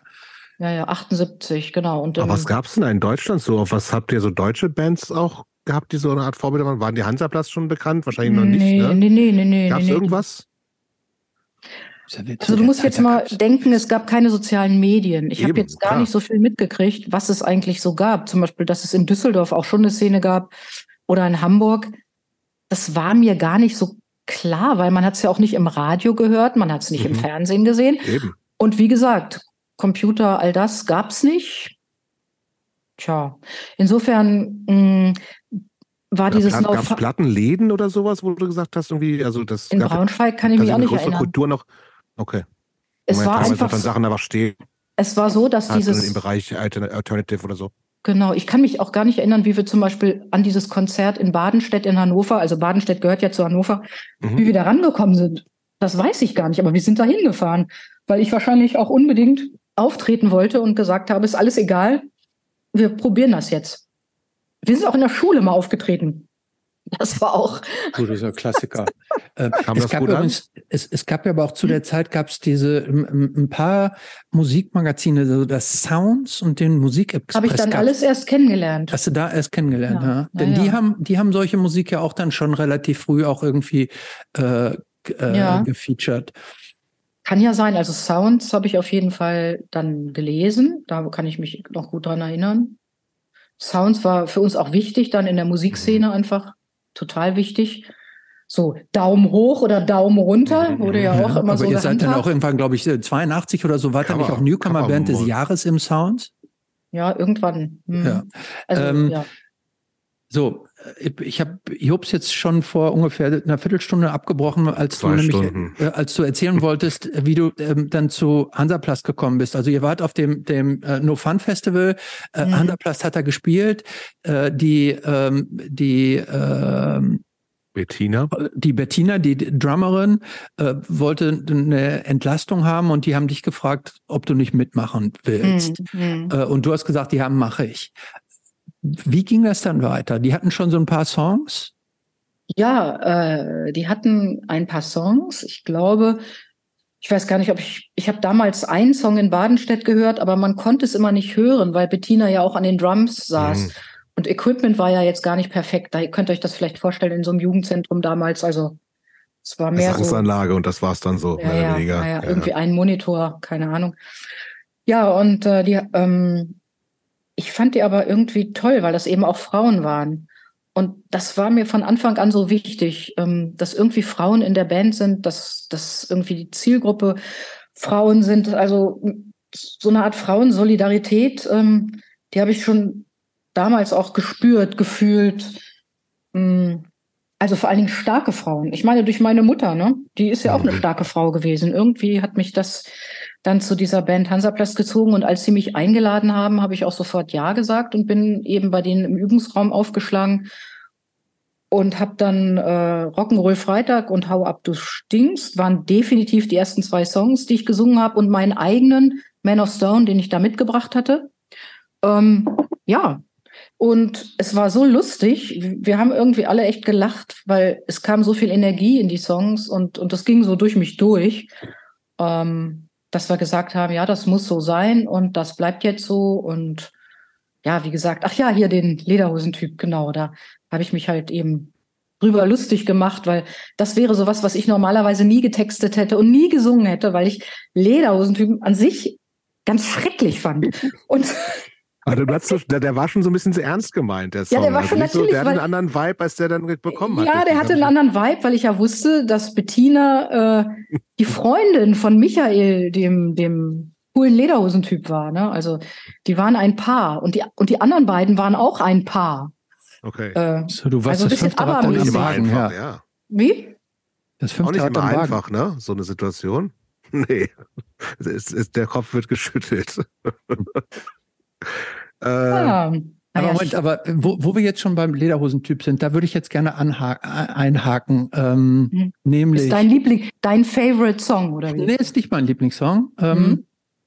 Aber ähm, jetzt für diejenigen, die den Song nicht kennen, würde ich den gerne nämlich jetzt mal äh, zitieren. Hey Typ, hey, hey Typ, ich finde dich saugeil mit deinen kurzen schwarzen Locken. Der Blick aus deinen braunen Augen durchdringt mich und du hast eine schwarze Lederhose an. Hey Baby und dein Nadelstreifenjackett. Das bringt's ja total, das bringt's ja nun total. Du siehst so cool und lässig. Also ich, ich will jetzt nicht in deinen Gesang verfallen. Na, du könntest und, das echt unheimlich gut singen. Und, ähm, und, machst, und machst mich noch ganz warm. Du bist so ein geiler Lederhosentyp. Oh, oh ich kann dich ja so ab. Lass mich auf deinen, Le lass mich an deinen, auf deinen Lederarsch schauen. An, an deinen Lederarsch ran, war, glaube ich, das Original. Ja, dann habe ich hier falsch ja. Dings. Ja, äh, lass mich zwischen deine Beine hauen. Ja. Geh, geh, doch mal für mich hier lang mit deinem herrlichen Django-Gang. Ei, ei, ei, Django-Gang, das Django Wort schon. Ja. ei, ei, ei, du bist so süß. Ah, komm, lass mich dich berühren. Ich glaub, Zieh doch mal deine Lederklamotten mir. aus. Mhm mach für mich eine Privatstriptease. Hm. Dieser Kann sogar Text, sein, dass das rein improvisiert worden ist von mir dann, weil, ja. Ähm, dieser Text ist ja, man stellt sich, also ich habe mir die Frage gestellt, äh, gut, wir wissen, der war eigentlich gemeint als Liebeslied an diesen ja. Freund, aber ähm, mhm. der Text, Texte verselbstständigen sich ja. Mhm. Und die Frage, die ich mir gestellt habe, ist, waren diese, war, waren eure Texte eigentlich, was man heute so sexpositiv nennt? Äh, also be bejahend? Oder waren die eigentlich umgekehrt kritisch gemeint? Also waren die, sollte damit praktisch den Männern so ein bisschen der Spiegel vorgehalten werden? Hier, so ist euer, guck mal, so fühlt sich das andersrum an. Genau. Oder äh, zweite Alternative, war das, war diese, diese, diese sexpositive Haltung eigentlich für dich okay? Nur du warst so ein bisschen das, was ihr habt, das will ich auch haben. Diese, diese, ähm, äh, diese, diesen, äh, diesen äh, proaktiven Zugang nehme ich mir auch. Das, was ihr Männer könnt, so uns anmachen und uns so, ähm, das will ich auch für mich also, euch Männern gegenüber vereinbaren. Ich entscheide mich für Antwort A und B. Für Antwort A und B. Also was, was? du gerade gesagt hast, das ist sozusagen ein, ein Konglomerat all der Gedanken, die, die ich dazu gehabt habe. Mhm. Und ähm, Sex kann eine Freude sein, es kann auch keine Freude sein. Also mhm. es kann auch langweilig sein, es kann auch stupide sein und es kann wunderschön sein. Mhm. Und ähm, das Lied war sicher wunderschön gemeint, aber sicher auch ein bisschen ironisch. Aber ich habe es fast zynisch gemeint, so weit zu A und zu B. Ähm, es ist natürlich ein Spiegel. Ich habe oder wir haben den Männern den Spiegel vorgehalten damit. Ähm, wir wollten uns die gleichen Rechte und Freiheiten nehmen und wollten natürlich sagen, es ist alles so blöd und Sex ist derart überbewertet, jedenfalls auch von eurer Seite. Was wollt ihr eigentlich? Ne? Und, und was ist jetzt die Macht? Und wie ist die Macht verteilt? Und wer hat sie eigentlich? Also du kannst es du kannst sozusagen die Mischung aus allem nehmen. Also man kann Texte nicht interpretieren, wie du schon sehr schön gesagt hast, die verselbstständigen sich. Mhm. Und ähm, ich habe zum Beispiel dieses Lied, je nachdem, wer in der ersten Reihe stand, habe ich das Lied freundlich gesungen und bin dem Typen auf den Bauch gesprungen. Oder ich habe es, war so wütend, dass ich gesungen habe, und ich hau dir zwischen deine Beine und ich kann dir zwischen deine Beine hauen. So. Mhm. Ne? Also ich habe es auch immer so ein bisschen dann angepasst. Aber mhm. wichtig war die Energie. Wichtig ist ja, dass man über diese ganzen Sachen singt und gleichzeitig bin ich oder waren wir immer voller Freude, also erfüllt, diese Sachen irgendwie von uns geben zu können, weil es eben keine Selbstverständlichkeit war, als Frau auf der Bühne zu stehen und nicht ausgebuht zu werden oder angemacht zu werden. Ähm, das Tolle war eben auf der Bühne zu stehen und, und zu wissen, die gehen jetzt alle mit und wir empfinden die gleiche Energie. Männer oder Frauen, ganz egal. Wir, wir gehen einfach ab. So, hm. ja. Ähm, ihr hattet ja auch noch ähm, äh, Letzter Punkt oder letzter Hinweis zu dem Thema. Ihr hattet ja auch den, den schönen, das schöne Lied äh, Sex, Sex, Sex. Ne? ähm, äh, diesen Sommer äh, zeige ich mir Haut mehr Sex, Sex. Ja, ja, also da ging es definitiv darum, dass es einfach auch nervt irgendwie. Es waren ja, ja wie gesagt, Ende der 70er kamen diese ganzen Peep-Shows, diese ganzen äh, Kinos oder ich weiß gar nicht, also da wurde äh, Sex, also was allen quasi klar wurde, ist, dass die mit dem medialen Verhalten, dass das Sex jetzt immer mehr an, an Bedeutung gewinnt. Also es, man wurde praktisch mit Bildern überfrachtet. Das ist ja auch nicht eine Entwicklung, die aufgehört hat, sondern mhm. es, man kann sich dem praktisch gar nicht mehr entziehen. Und ich würde mal sagen, Sex, Sex, Sex ist schon so diese erste äh, Anspielung auf, auf diese, auf diese Überbewertung und mhm. auf, ja, jetzt habe ich vergessen, was ich sagen wollte. Genau. Also es ist so wahnsinnig wichtig zu nehmen. Und, und was bedeutet es eigentlich? Was, was soll das eigentlich heißen? Guter Sex weiß kein Mensch. Also, hm. ja. Aber, äh, du hast gerade gesagt, äh, ja. Äh, kurz noch, ähm, mhm. du hast gerade gesagt, ähm, dass bei den Konzerten und so weiter ist sich dann diese, diese Hürden oder diese Grenzen im Grunde aufgelöst haben und dass Männer und Frauen zusammen abgegangen sind mm, und mm, ähm, dass du nicht angemacht wurdest. War das tatsächlich so auch damals, dass du, ähm, dass das so durchging? Musstest du da nicht auch mit, mit quasi mit sexistischen Übergriffen? Gab es nee, da keine war, Ausziehenrufe oder sowas? Was? Doch, doch, die Rufe gab es schon, aber das äh, haben wir irgendwie gar nicht ernst genommen. Es war, ehrlich gesagt, ähm, Muss mal einmal Wasser trinken. Mhm. Beim Punk das erste Mal, dass ich das Gefühl hatte, ich werde überhaupt nicht sexistisch angegangen. Also erst, ich hatte das erste Mal das Gefühl, ich habe die Dinge unter Kontrolle. Und ähm, das war für mich eine ganz wichtige Erfahrung. Also auch dieses Gefühl, Dinge bewegen zu können, äh, mit Menschen zu sprechen, die, die einfach auf diese schnelle Musik warten, auch einfach loszulegen, ohne große Einleitung, sondern einfach los geht's und ab und so weiter. Diese Geschwindigkeit. Und ich bin, habe mich eben nie sexuell angegangen gefühlt, weil, weil ich eigentlich diejenige war, die das kontrollieren konnte. Und vorher, vor Hansaplast oder auch nach Hansaplast, da bin ich viel mehr belästigt äh, und also da habe ich sehr schlimme Erfahrungen gemacht, vorher und nachher. Aber niemals in meiner Punkzeit, komischerweise. Hättest du, hättest du einfach äh, äh nicht aufhören sollen mit Hansaplast. ja, das stimmt. ja, ja. Mm. Genau. Ähm, okay. Weißt du, ich würde, als du eingestiegen ja. bist, die Band gab es noch nicht lange wahrscheinlich. Ne? Es gab keine mhm. Veröffentlichung und sowas alles. Mhm. Das heißt, und ihr habt äh, das schon gesagt, in Jutz Badenstedt irgendwie so ein lokales Jugendzentrum, was wahrscheinlich mhm. Mhm. mehr oder weniger lokale Bands gespielt haben. Mhm. Wie schnell ist das denn so? Also, und inzwischen wissen wir ja schon, also wie gesagt, mir war tatsächlich vorher klar, kannte ich die Band oder kenne ich die Band. Ähm, aber jetzt äh, in diesen 100 plus Gesprächen, die wir schon gehört haben, ja also ich finde es, mir aber nicht bewusst, für wie viele, also dass ihr so für so viele Leute so eine, also gerade natürlich auch äh, Nicht-Männer, also Frauen, für Frauen eine ultra wichtige Band gewesen seid, mit, mit dem, was du ja auch alles schon gesagt hast, mit, mit dieser, mhm. dieser, äh, mit dieser Attitude, mit, mit den, mit den Texten und alles. Mhm. Ähm, und ihr habt auch, wenn man jetzt auch wieder Wikipedia und Code glauben darf, ne, die Platte ist wahnsinnig gut auf dem eigenen Label, so DIY-mäßig veröffentlicht, mhm. wahnsinnig gut gelaufen. Wie schnell ging das dahin, dass ihr von irgendwie, wir treffen uns mal, du steigst ein, von Braunschweig nach äh, Hannover gezogen, ein paar Songs spielen, wir schreiben jetzt eine mhm. LP. Mhm.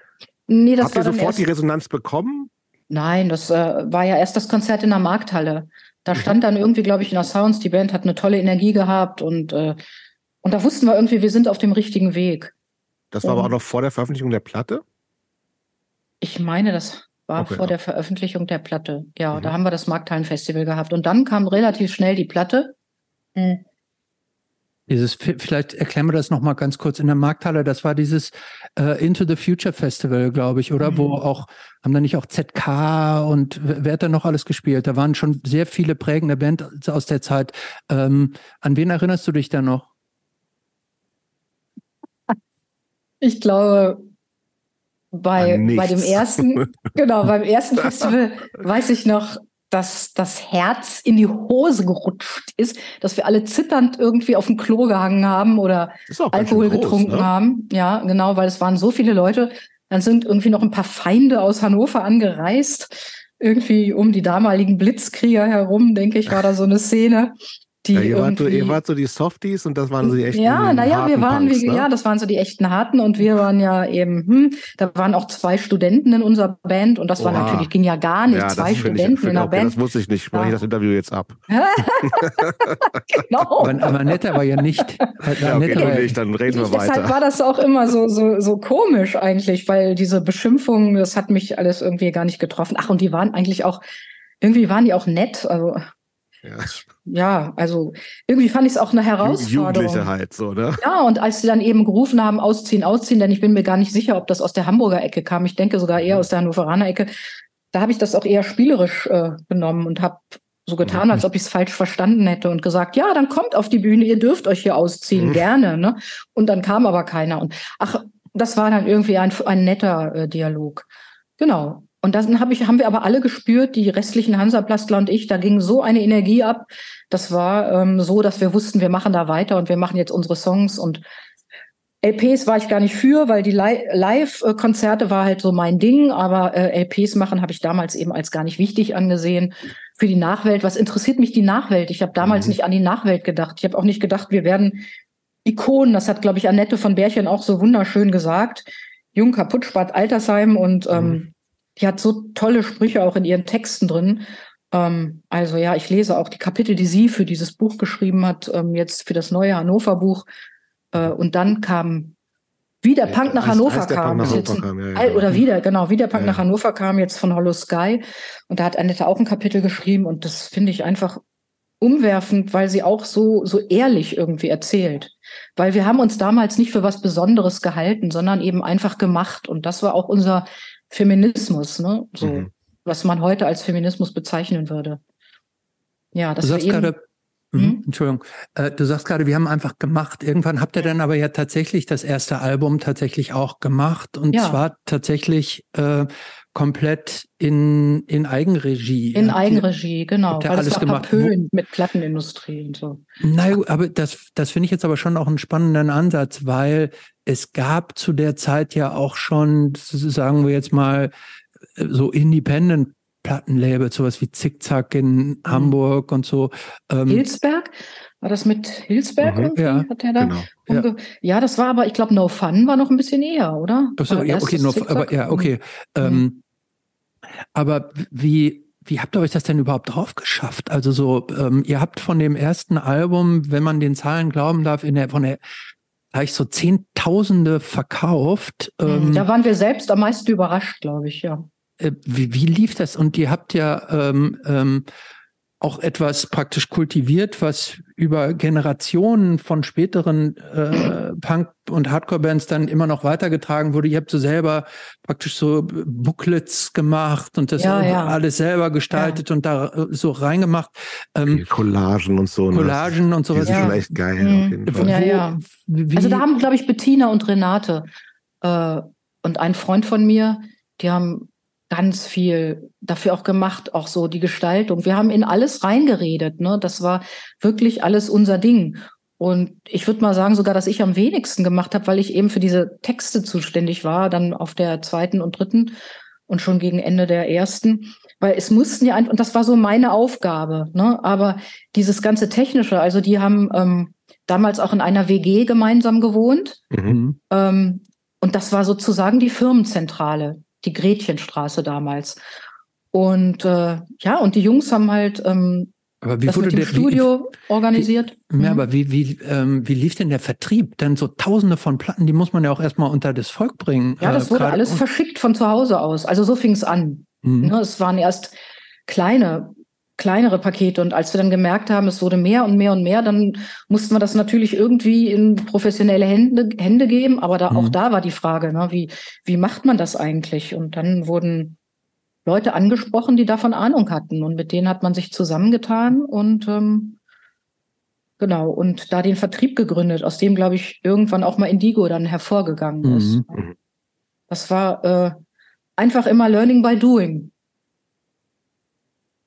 Ähm, lass uns doch jetzt noch mal ganz kurz über das erste Album und das Cover sprechen. Ne? Dann, ähm, das ist ein, ein bisschen ausgetretenes Thema, aber das wollen wir jetzt hier auch nicht ja. aussparen.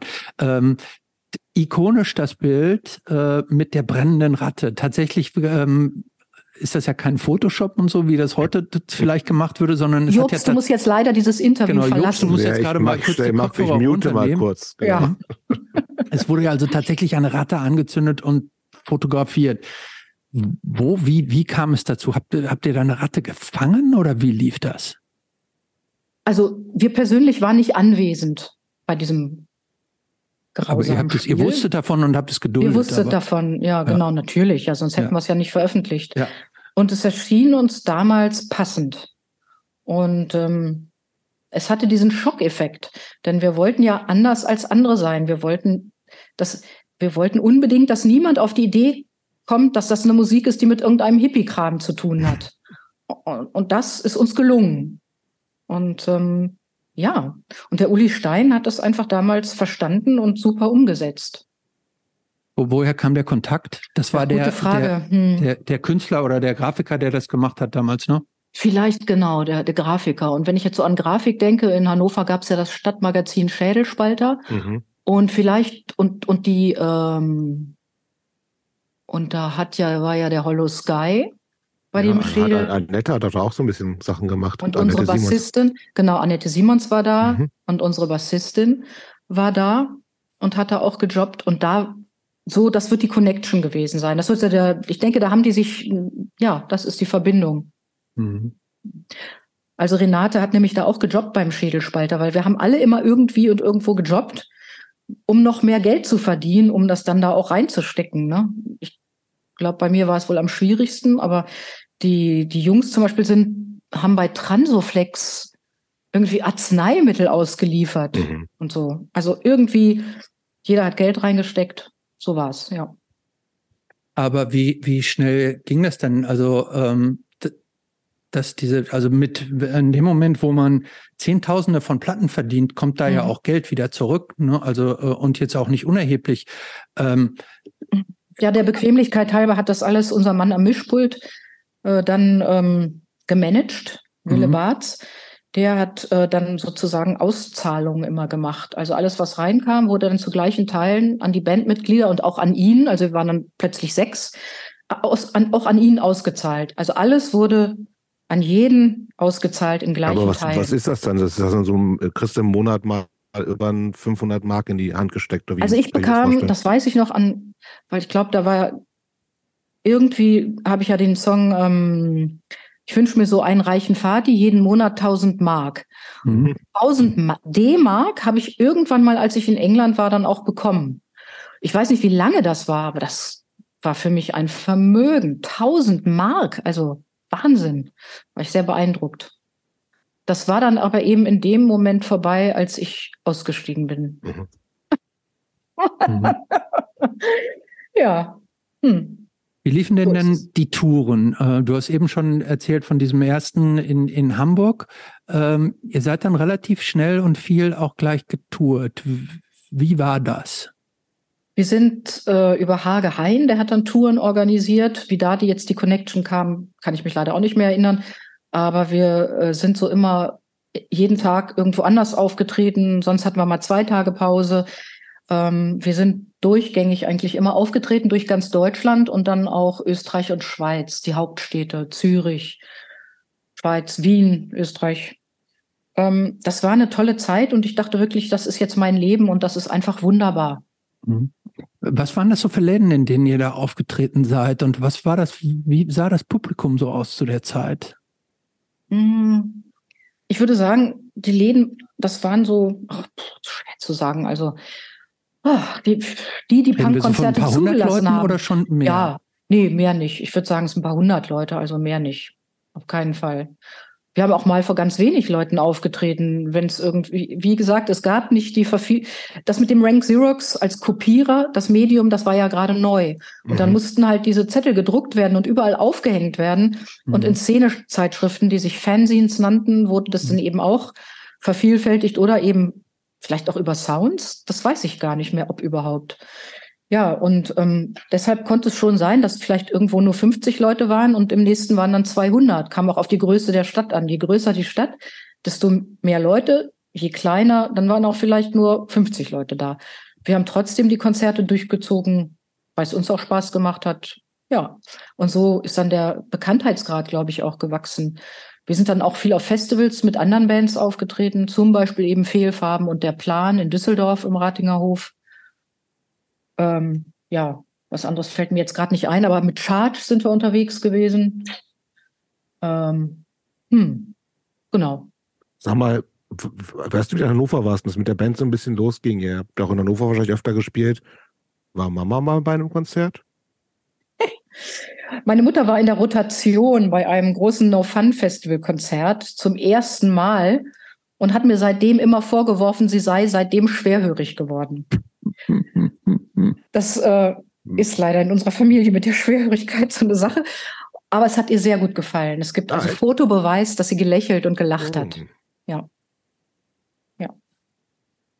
Und ähm, habt ihr dann ähm, also du dachtest in diesen, ja, wir reden jetzt ja in den Jahren 80, 81, dachtet, dachtest du, ihr, dass das schon ein richtiger Beruf, also wie eine Art Karriere, Musikkarriere ja, wird? Ja, es war, das, also für mich war das irgendwie der Traum. Ich dachte, ich muss immer singen, es geht gar nicht ohne und ja, also ja, aber dann im Laufe der Zeit, der Touren und so, habe ich auch gemerkt, ähm, ich muss mich mehr um mein Privatleben kümmern. Ich brauche irgendwie eine Basis, weil es hat mich auch ziemlich ausgelaugt.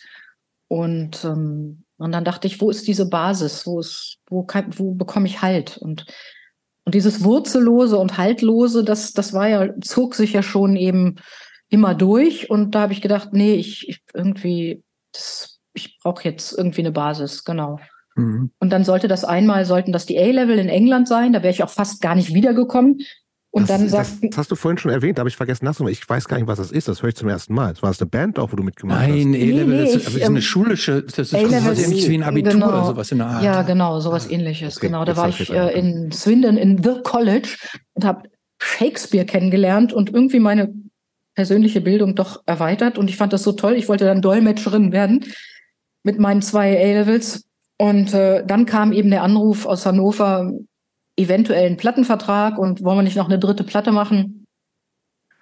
Ach, und dann wollte dieser Mensch, mein, mein netter englischer Freund, der wollte unbedingt dann auch mit mir nach Hannover kommen, weil er hatte keine Lust mehr weiterzuarbeiten bei British Rail, weil jeder, der in Swindon gewohnt hat, hat irgendwie bei British Rail gearbeitet.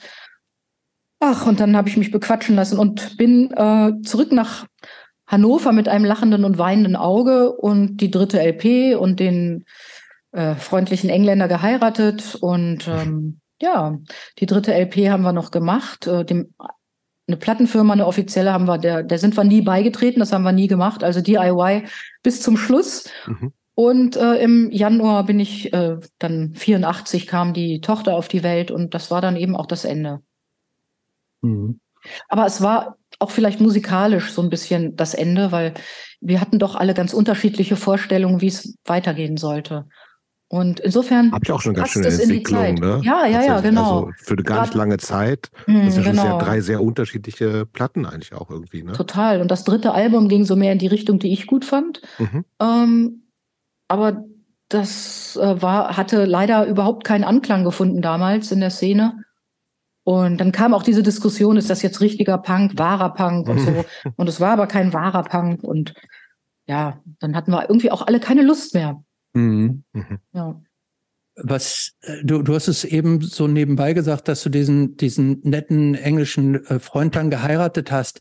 In diesen ganzen wilden Jahren vorher, äh, waren da Beziehungen eigentlich auch möglich oder war diese, hat diese, dieses ganze Unstetige, dieses Wilde, dieses immer heute hier, morgen da, hat das dafür keinen richtigen Raum gelassen? Naja, es hat die Beziehung auch gespiegelt, heute hier, morgen dort. Hm. Also, das ging ja nicht. Ich, äh, wollte so. sagen, es gab da den einen oder anderen geilen Lederhosentyp dann in deinem Leben. Den gab es nicht. ähm, ja, genau. Einen gab es tatsächlich mit einer Lederhose. Aber der äh, ist dann auch mit seiner eigenen Band. Der hat dann irgendwie die Bands oder ist dann bei Spliff gewesen. Also der ah, ist ja. leider total auf diese Marihuana-Schiene gekommen und das war mir ein Graus. Und das war dann damals schon der Grund zu sagen, nee, so geht's nicht weiter. Mhm. Aber es hat mir auch nie was ausgemacht, ohne Männer klarzukommen, weil ich bin das gewöhnt, also allein zu sein. Das ist okay. Mhm. Also es hat mir nichts ausgemacht. Was mir, glaube ich, gefehlt hat, war, das wusste ich aber damals noch nicht, eben diese Basis, eine Familie zu haben. Mhm. Das, äh, genau. Das war aber dann erst im späteren Leben hat sich das ergeben. Ähm, Du hast gerade schon gesagt, als das dritte Album jetzt nicht so richtig gezündet hat, war bei euch allen so ein bisschen die Luft raus. Mhm. Ne? Ähm, mhm. die, ihr habt musikalisch unterschiedliche war Vorstellungen. Das denn? 84, 83 raus. 83, 83, genau. genau. 84 bist du ausgestiegen, genau. Mhm. Ähm, zeitgleich ähm, ist deutschsprachige Musik in Deutschland aber ja parallel total explodiert. Ne? Ist, das war ja genau die Zeit, als zu der Neue Deutsche Welle und so. Neue ne? Deutsche ja, Welle total aber das fand groß, ich grausig. Das fand groß, ich ja. Genau, das war der, ja. die Frage hatte ich jetzt. Ähm, Gab es da nicht so Momente, wo du auch dachtest, naja, vielleicht könnten kann, kann ich das auch? Ne? Vielleicht kann, kann, warum also soll nicht auch ich so ein richtige, warum soll nicht auch ich so ein Chart Songs haben? Äh, es kommt immer bei mir so auf die Texte an. Ich bin da so, so festgelegt, so innerlich, vom Kopf her. Ich, ich kann das einfach nicht akzeptieren. Und das ist ganz großes Problem, wenn, wenn so la la la und da da da und alles so beliebig und belanglos ist und und dieses belanglose, ja, so bin ich eben nicht. Ja, aber das gab es ja nicht nur. Es gab ja auch so. Nee, so Sag mal ein Beispiel, sag mal Beispiel. Ja, so Ina Deta zum Beispiel. Ja, oder äh, Ideal oder solche Sachen. Das war ja Ideal. auch alles schon zu der Zeit. ja, die hatten die schon coole Sachen. Ideal Genau, hatte coole nichts, Sachen, ja. auch so eine Band. Ne? Es gab, also dieser frühe, frühe Neudeutsche waren ja Mhm. durchaus Sachen, wo ich sagen würde, diesen, oder das hatten wir ja auch schon ein paar Mal, so, die, die waren ja Mhm. schon auch Mhm. experimentell und nicht so das glattgespülte, was dann später kam, so, ne? Oder Ja, also ich mag ja auch harmonische, bisschen äh, ja, also ich bin ja für in Musik bin ich für sehr viele Dinge offen, aber dann dann war wahrscheinlich ideal, habe ich deshalb so positiv in Erinnerung behalten, weil weil da eben Text und Musik zusammenpasste Mhm. meiner Meinung nach. Aber ich hatte ja äh, eben kein Spotify und nicht so den ganz großen Überblick dann mehr, als ich nebenbei noch mit Ausbildung und Mhm. Kind und allem beschäftigt war. Da bleibt nicht sehr viel Zeit für anderes und das war für Mhm. mich auch irgendwie so eine Art Pause. Also was das Musikalische anging. Diese intensive Kleinkindzeit, das, das war schon. Ja, und dann war ich eben noch mal im Ausland. Ich habe dann noch mal drei Jahre in Frankreich gelebt. Ähm, da habe ich dann eher so französische Sachen gehört. Ähm, ich glaube, ich habe von Tokotronic, da habe ich äh, einige Songs gehört, die haben mir dann gut gefallen. Also Das muss ja jetzt deutlich später deutlich sein. später gewesen sein. das war ja. deutlich später, ja, aber in der Zwischenzeit war für mich eher, Ja, aber dann lass uns doch Mhm. mal darüber gern Mhm. reden. Also du bist äh, 84 ist äh, deine erste Tochter geboren. Du hast von Mhm. einer Ausbildung gesprochen. Was für eine Ausbildung hast du gemacht? Bürokaufmann. Oh. Also ich bin eigentlich ein Mann. Ja. Okay. Aber in Hannover Also jedenfalls irgendwas beruflich gesehen. beruflich gesehen. Das klingt mega langweilig. Ja, es war. Ist auch? Nein, überhaupt nicht. Es war ganz Okay. toll. Es war, äh, ich habe das in einem irgendwie auch gerade neulich geschrieben. Ich habe mich gefühlt wie ein Untergrundagent, weil dieser Absturz vom Punk und dann äh, alleinerziehend zu sein und ähm, und eine Ausbildung anzufangen. Ich habe mich gefühlt wie ein Untergrundagent in.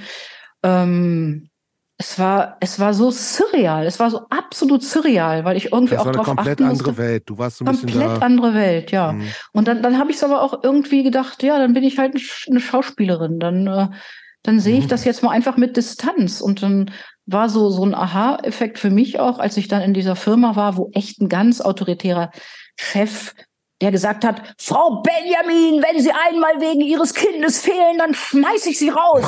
Oh. Hm. Ja, das war auch so, Hm, eben so also, ganz ja. typisch. Und deshalb habe ich nun nicht gerade was von Hansaplast erzählt. Mhm. Und ähm, ja, wie so Untergrund, ne? Und habe mir Mhm. das alles angeguckt und habe dann so gemerkt, von den, es gab so Leute, die würde man als totale Spießer sehen.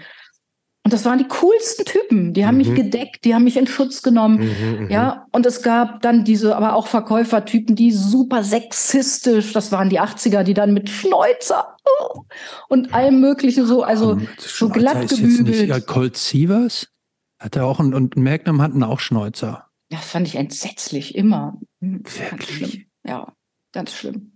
Also heute ist es ja lustig, wenn ich Heute, junge ja, ja. Leute mit Schnäuzer sehe, dann denke ich, super, die ziehen ihr Ding durch und erinnert mich an irgendwie 70er oder Mhm. 80er. Und ich, ja, also. Ja, das war in der? Zeit schon auch noch was Ja. anderes. Ja, das war in der Zeit wo, was wo alle, anderes. alle Ah, Polizisten hohe ja. Bärte hatten Ja, und so, ja, ne? ja, ja, ja, ja, echt schlimm. Ähm, aber ähm, ganz kurze Rückfrage. Habe ich das richtig mitgekriegt, dass ähm, du hast eben gedacht, alleinerziehend. Das heißt, ähm, der, der Engländer, den du geheiratet hast, der, den gab es dann auch relativ schnell schon wieder nicht mehr? ja, oder der ist dann nach Hameln gezogen. Okay, das hat also, geworden bin. aber, aber in, mit anderen Worten, ihr habt euch dann schon relativ schnell auch wieder getrennt. Ja, leider. Hm. Ja. Hm. Hm. Und was hast du dann in, in Frankreich Diese, hast du gemacht? ganz, ja, ja, vielleicht ganz Frankreich wäre ein bisschen später, deswegen ich nur, das ist aber, das klingt nach Cut zu allem, was davor war. Also hast Hm. du auch mit den ganzen Leuten, die mit- in der Band waren, auch gar nicht mehr also viel zu tun gehabt, du hast Szenen und sowas. Genau, da Bist war du zu nicht Konzerten mehr, und sowas noch gegangen oder so? Oder hast eigentlich du einfach nicht. dann gesagt, nee, ich brauche was anderes? Du warst Nee. wirklich weg, sozusagen, aus der. irgendwie Musik. innerlich weg. Ja, Ja. ich habe einfach Ja. auch nicht die Zeit gehabt, mich um Musik Aber zu hat- kümmern. Hm. Aber genau, hat Musik für dich auch privat dann auch gar keine Rolle? Du hast, hast du, oder es kann auch sein, ich mache jetzt diesen bescheuerten Job mit den komischen Typen und teilweise auch coolen Typen um mich rum und abends baller ich mir Mhm. dann Das ging nicht. Ich musste, doch abends, rein. ich musste doch abends nachmittags zu Hause sein für meine Tochter. Die schläft doch Gab da irgendwann. sonst niemand. Also, die schläft irgendwann. Du kannst doch nicht eine Zweijährige irgendwie alleine zu Ja, Hause lassen. nachts. Nee, na, allein natürlich war nicht. glaube ich. Als ja, okay, als also ausgehen verstehe ich, aber dieses, ja. äh, also hat Musik für dich in der Zeit noch als Pass als Konsumentin eine Rolle gespielt? Oder war das auch so einfach so, das kann also ja auch sein, Musik, das aber nicht so die ich nachts hatte, ich habe, die Tochter war zweieinhalb, als sie, ähm, als ich mit der Ausbildung angefangen habe. Mhm. Und die Musik, die ich nachts hatte, war Geschrei. Weil sie hat okay, nicht so gut ja. geschlafen. Das soll übrigens Verstehe. vorkommen bei Kindern. Ja, ich kenne Sie das. nicht gut schlafen. Und ich war, ja. musste morgens um 6 Uhr aufstehen. Ja. Jeden okay. Morgen. Und wenn ich nach Hause kam, dann war mir nicht nach dem Konzert, denn dann, ich musste ja auch irgendwie mhm. einkaufen und Essen vorbereiten. Ja, hey, also, entschuldige, das ist das wahre Leben gewesen. Äh, und, ja, total. Ja, ich weiß nicht, also ich, ich verstehe es Ich dachte, du weißt, Musik, Musik kann also so passiv ja noch eine Rolle spielen. Also auch ich, ich nehme mir jetzt meinen Walkman und höre mir da was weiß ich an. Walkman hatte ich gar nicht. Ich wusste, glaube ich, habe gar nicht mitgekriegt, dass es Walkman, okay. Walkman überhaupt gegeben hat. Ich glaube, ich habe meine Einkäufe im Supermarkt vergessen. Verstehst du? Mhm. Ich stand an der Kasse und bin mit dem Kind raus und habe alle Einkäufe stehen lassen. So. Mhm. Ja, ja, okay. Also ein, verstehe. Ja, ich weiß nicht, das ist ja, es macht wahrscheinlich jede junge Mutter durch, aber wenn man eben alleinerziehend ist, dann. Ja, hey. Ich dachte immer, wenn ich mal irgendwie wieder Musik mache, möchte ich unbedingt einen Song über alleinerziehende Mütter machen, weil die sind so Heldinnen der mhm. Damals, für mich war das so, wie, können, wie schafft man das? Also wie kommt man da durch? Natürlich werden die Kinder dann älter und man sieht, es geht alles irgendwie und da hast du natürlich ganz recht, da hätte ich dann auch wieder auf Konzerte gehen können. Aber dann bin ich nach, leider hat dann mein Chef mich nicht mehr so nett gefunden, als ich die Ausbildung fertig gemacht habe. Mhm. Das war dann 86. Er fand mich sogar sehr unnett und hat gesagt, ich sollte also nicht weiter für ihn arbeiten, obwohl das ja so eine revolutionäre Firma war, Computer- und Bürosysteme. Mhm. Und mhm. äh, dann mussten sie sich leider trennen. Und dann hatte ich aber jemanden kennengelernt in Frankreich, den ich sehr nett fand. Und ähm, dann bin ich nach Frankreich gezogen, mhm. weil ich immer noch dieses Virus hatte, ich muss raus und weg aus Hannover. Mhm. Und ähm, Frankreich war dann auch sehr schön, aber dann fing, dann war so ganz andere Musik, also so Chansons und französische Sachen, die ich einfach ganz toll fand. Mhm. Und Frankreich hat dann mh, hm, zweieinhalb Jahre, drei Jahre, Quatsch, drei Jahre war ich da sehr glücklich. Ich glaube, in der Zwischenzeit ist die Mauer gefallen. Hey. Ähm, wo, wo, in Frankreich hast du gelebt? Äh, in, und was hast äh, du da gemacht? In Bouc Belair, das ist in der Nähe von Aix. Und ich bin immer nach Marseille ge gefahren. Äh, ich habe da bei einer privaten Fluglinie gearbeitet und habe sozusagen Flugzeit verkauft. Oh. Mhm. Ja. Flugzeit. Diese kleinen. Ja, Bürojob, mhm. genau, mhm. genau, weil damit konnte ich äh, Geld verdienen. Hammer. Ja, super. Ja. Konntest du vorher schon Französisch? Nicht wirklich. Kannst du aber jetzt super gut Französisch? Dann, jetzt ist es schon wieder so lange her. Jetzt vergesse okay. habe ich schon wieder, aber damals konnte ich es dann fließend, ja. Okay. Hm. Hm. Ja, sonst hätten die mich nicht eingestellt. Okay. Ja, aber das war dann interessant und toll und so und dann, äh, genau kam ich irgendwann wieder zurück nach Hannover, habe dann an, das war dann so mein Nullpunkt. Ich dachte so, jetzt tiefer geht's nicht mehr, jetzt hast du irgendwie deine Tochter, du bist jetzt in Hannover und jetzt musst du noch mal ganz von vorne anfangen. Da war ich aber leider dann schon, da war ich dann leider schon 30. Ja, hast du jetzt 30 so um den Dreh? 29? Mhm. Genau, ja, ja, ja. 31. Also ich war über 30, glaube ich, also 31. Und dachte eigentlich, jetzt ist alles vorbei, du musst nochmal von vorne anfangen. Und um dann wieder Geld zu verdienen, weil irgendwo muss das ja herkommen, habe ich ähm, meine Tochter erstmal in Bemrode, da wo meine Mutter wohnte, eingeschult. Mhm. Und habe dann erst für eine, eine Firma gearbeitet, die was mit Maschinenbau zu tun hatte und dann für die Messe AG mich da beworben, weil ich dachte, die sind so international, da wird Englisch und Deutsch gesprochen und da ging dann sozusagen intern so eine kleine Karriere los für mich, weil ich gefördert worden bin von einem sehr netten Chef. Und da war ich an sich äh, wirklich sehr zufrieden und glücklich. Ja, das war eine tolle Zeit. Und dann fühlte ich mich auch nicht mehr so als Underground-Agent, sondern eigentlich als sehr äh, passend und richtig und gut und klug und wundervoll. Und irgendwann kamen dann aber noch mehr Kinder ja dazu. Ja, genau. Dann äh, äh, zweite Ehe und ähm, nochmal zwei Kinder, die besten der Welt. Ja. Moment, besser als erste, das erste Kind? Nein, nein, die erste, zweite und dritte. Besten, alles die besten. Alles die besten Töchter der Welt. Ganz klar, logisch. Ganz klar. Mhm. Ja. Ähm, Habt ihr eigentlich Kinder? Jetzt, äh, ja. wenn wir schon so viel über mich sprechen, ja? Jobs hat zwei, ich habe eins. Jobs hat Jungs, ich habe ein Mädchen. Und seid ihr alleinerziehend oder in Familie? Nee. nee. Mhm. Ich finde schon zu zweit eine scheiß Herausforderung. Wie alt sind Mega die? anstrengend immer mal wieder. Sechs und elf. Cool, da wird es alles besser. Ja, da sieben ist auch schon schön, ja. Also im Moment habe ich das Gefühl, es wird, es gibt immer, es wird immer anders. Aber anders, ja. Besser, besser würde ich jetzt im Moment nicht sagen, ehrlich gesagt. Dann steckst du Aber wenn du das drin. sagst, dass ja, es ja. kommt, es wird besser. Dann, äh, ja. Gut. Also diese Reibung ist ganz wichtig und ist ein Teil ja. des Ablösens. Das liest und, man überall. Ja. Aber ich ja, glaube das jetzt auch einfach mal. Ja, glaub es, das mal. ich finde es, also das wissen ja eigentlich auch alle, die Kinder haben, es ist eine krasse Herausforderung, finde ja. ich so. Und ich tatsächlich äh, bewundere ich Alleinerziehende, und das war natürlich früher in erster Linie auch Mütter, waren also crazy. Ich wüsste nicht, wie ich das alleine schaffen sollen könnte. Mhm. So, das ist schon mhm. echt irre. Aber auch natürlich sind es trotzdem auch, das sind wiederum die besten Söhne der Welt, ist ja klar. Ne? Ja. Aber ähm, ja. ist das nicht so? Ist der, sagt der, sagt der Sohn nicht regelmäßig zu dir, du wärst scheiße? Ja, und ein Arschloch. Oh, Aber die, das, diese oh, das Reibung besser. ist ja das Wichtige, ne? Also das ja, ja, man, Reibung ist ja, wichtig. Und man liest das überall. Wenn das, wenn die das zu Hause machen, das bedeutet, dass die Vertrauensverhältnisse, bla bla bla, macht es nicht immer einfacher, wenn man das dann hört. Aber ja, damals eben, als ich zum Beispiel mit 16 da aus dem Chor geflogen bin, da habe ich zu meinem Chorleiter gesagt, sie Arschloch. Mhm. Und das war so eine unglaubliche Sache, so völlig unglaublich, dass ich also direkt ja. aus dem Chor geschmissen worden bin. Und meine Mutter wurde angerufen und informiert. Und ja, wenn du dir das mal überlegst, ne? Worte so, haben, hatten sehr viel Gewicht. Ja, das stimmt. Ja. Gut. Aber es okay. hätte also das ich weiß nicht, ob man das heutzutage macht, aber ähm, als Schüler praktisch einen Lehrer Arschloch zu nennen, das gehört sich auch nicht. Ne? Das nee, gehört das sich nicht, nein, das nein, nein. ich aber auch selten. Aber es gibt es durchaus, ja. bestimmt. Aber ja, ja. nur gleich mit, mit äh, Rauswurf wird das nee, ja sanktioniert. Nee, das glaube ich ne? nicht mehr. Nee, nee.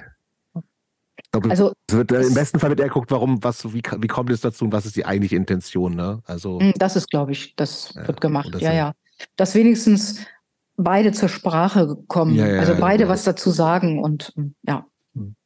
Ey, sag mal, es gibt, es gibt ganz, ich habe mal einen Themenwechsel. Du hast mal in einem Kölner Tatort mitgespielt, kurz. Ja. Meine das? Karriere. Wie kam das denn als Deine, deine Schauspielkarriere. Mhm. Ja, du warst ja schon mal Schauspielerin in der, der ersten Ausbildung, wie wir gehört haben, undercover. ja, ja genau.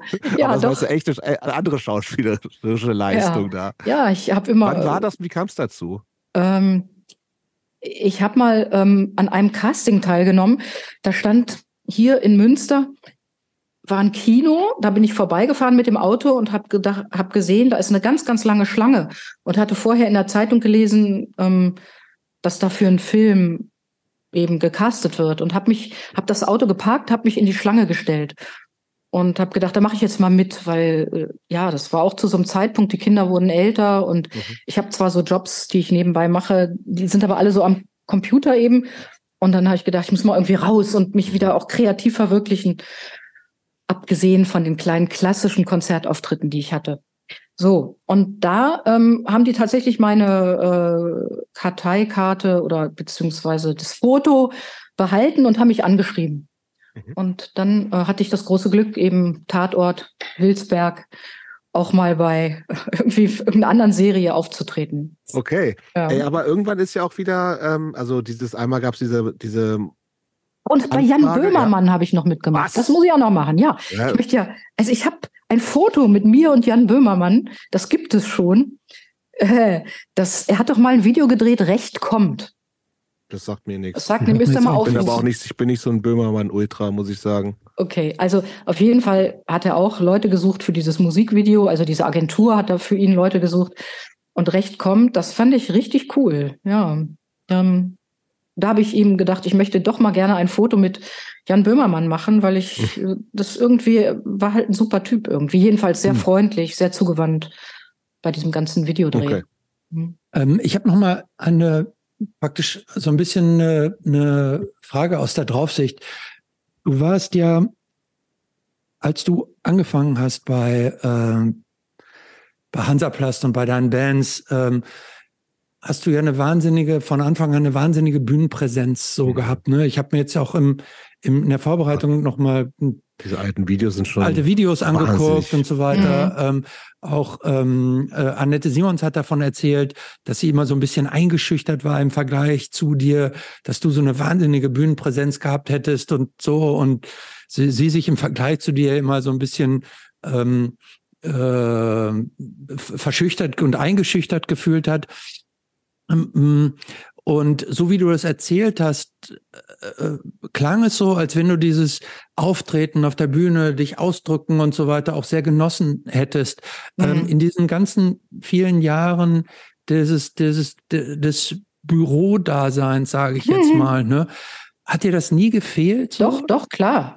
Das hat mir gefehlt. Und deshalb habe ich bei der Messe AG in Hannover, äh, haben wir an, an einem Weihnachtstrinkabend da war irgendwie Weihnachtsfeier, haben wir dann äh, eine Band gegründet. Mhm. Und dann haben wir einfach Coverversionen von irgendwas gespielt. Das war völlig egal, aber ich war, ah, ich hatte wieder dieses Glücksgefühl, einfach auf der Bühne. Zu, ja, also bei, wir hatten verschiedene Auftritte dann so äh, bei, bei internen Feiern. Ja. Und wir waren ja doch 600, 700 Mitarbeiter. Das war dann, war dann immer schon so ein ganz schöner Rahmen.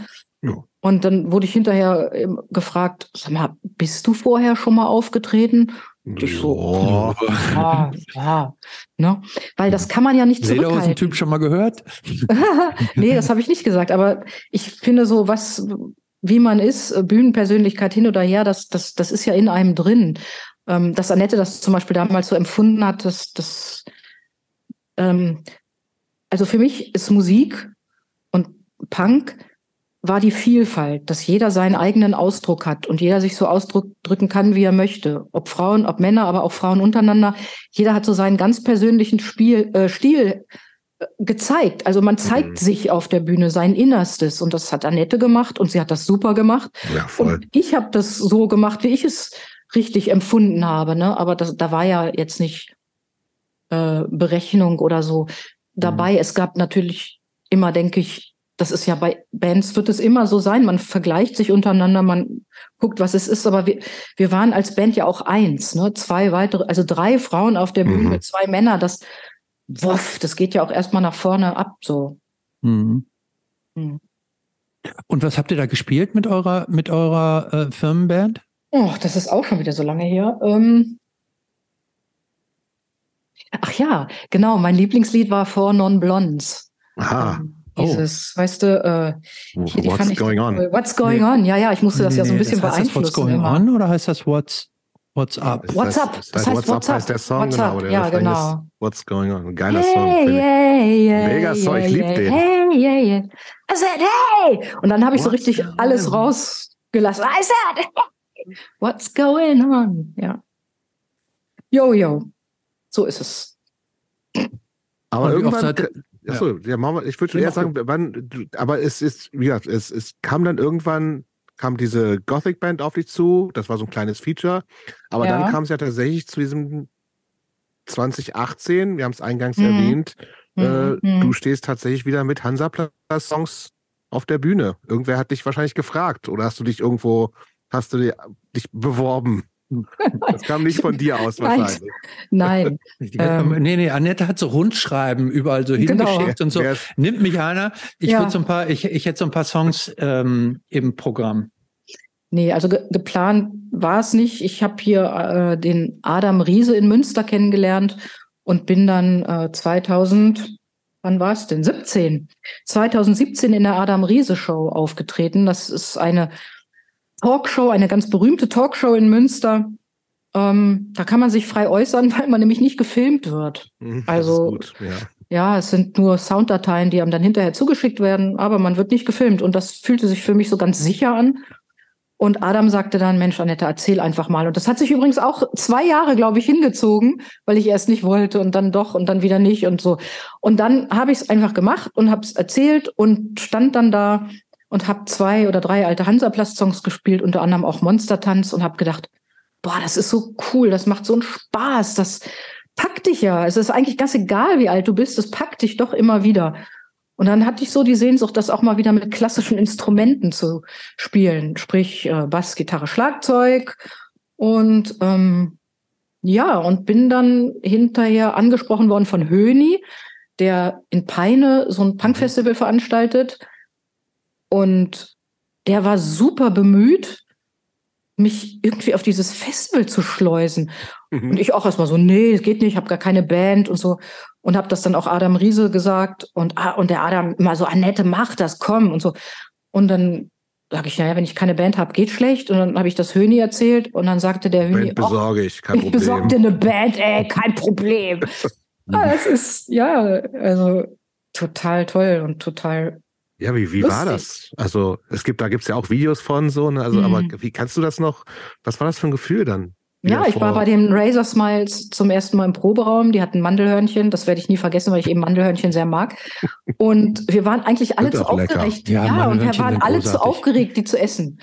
Und dann haben wir eben angefangen, auch in alten Songs zu spielen. Und das klappte sehr gut. Die haben eben auch eine ganz tolle Sängerin, Annika, mhm. äh, in der Band, eine super freundliche Person die sagte, du Annette, wir machen das auch gemeinsam, ne? Und ich habe gesagt, Annika, das finde ich toll. Ich wäre so dankbar, wenn wir beide gemeinsam auf der Bühne wären. Also ich wünsche mir das sehr, dass du auch singst mit mir und und wir zusammen und so.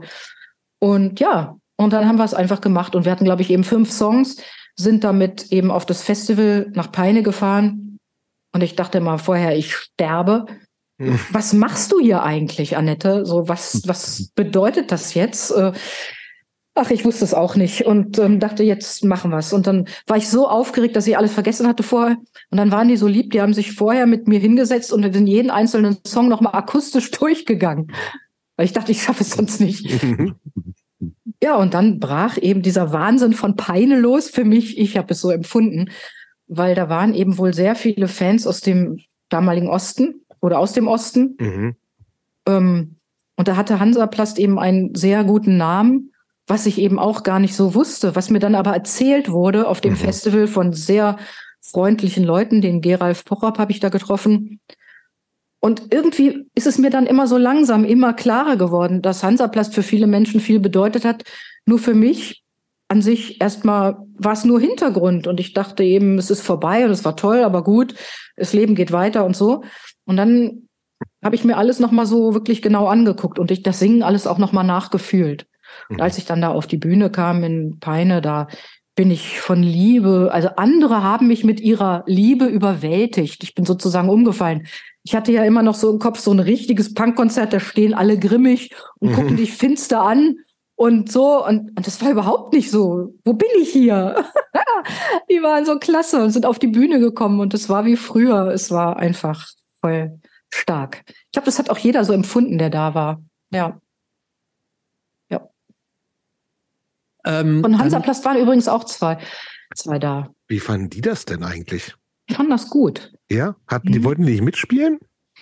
Äh, nee, das nicht. Ähm, sie waren, glaube ich, auch ganz froh, dass sie jetzt nicht vielleicht auf die Bühne mussten oder so. Aber sie, sie haben das sehr gut aufgenommen. Aber hast du das, äh, als diese Anfrage auch kam und dann klar war, ey, du machst das irgendwie, Höni besorgt eine Band, hast du das abgeklärt mit den anderen? Und du sagst, ey, erst mach nicht, das jetzt, erst Leute? nicht, ich habe das glatt vergessen.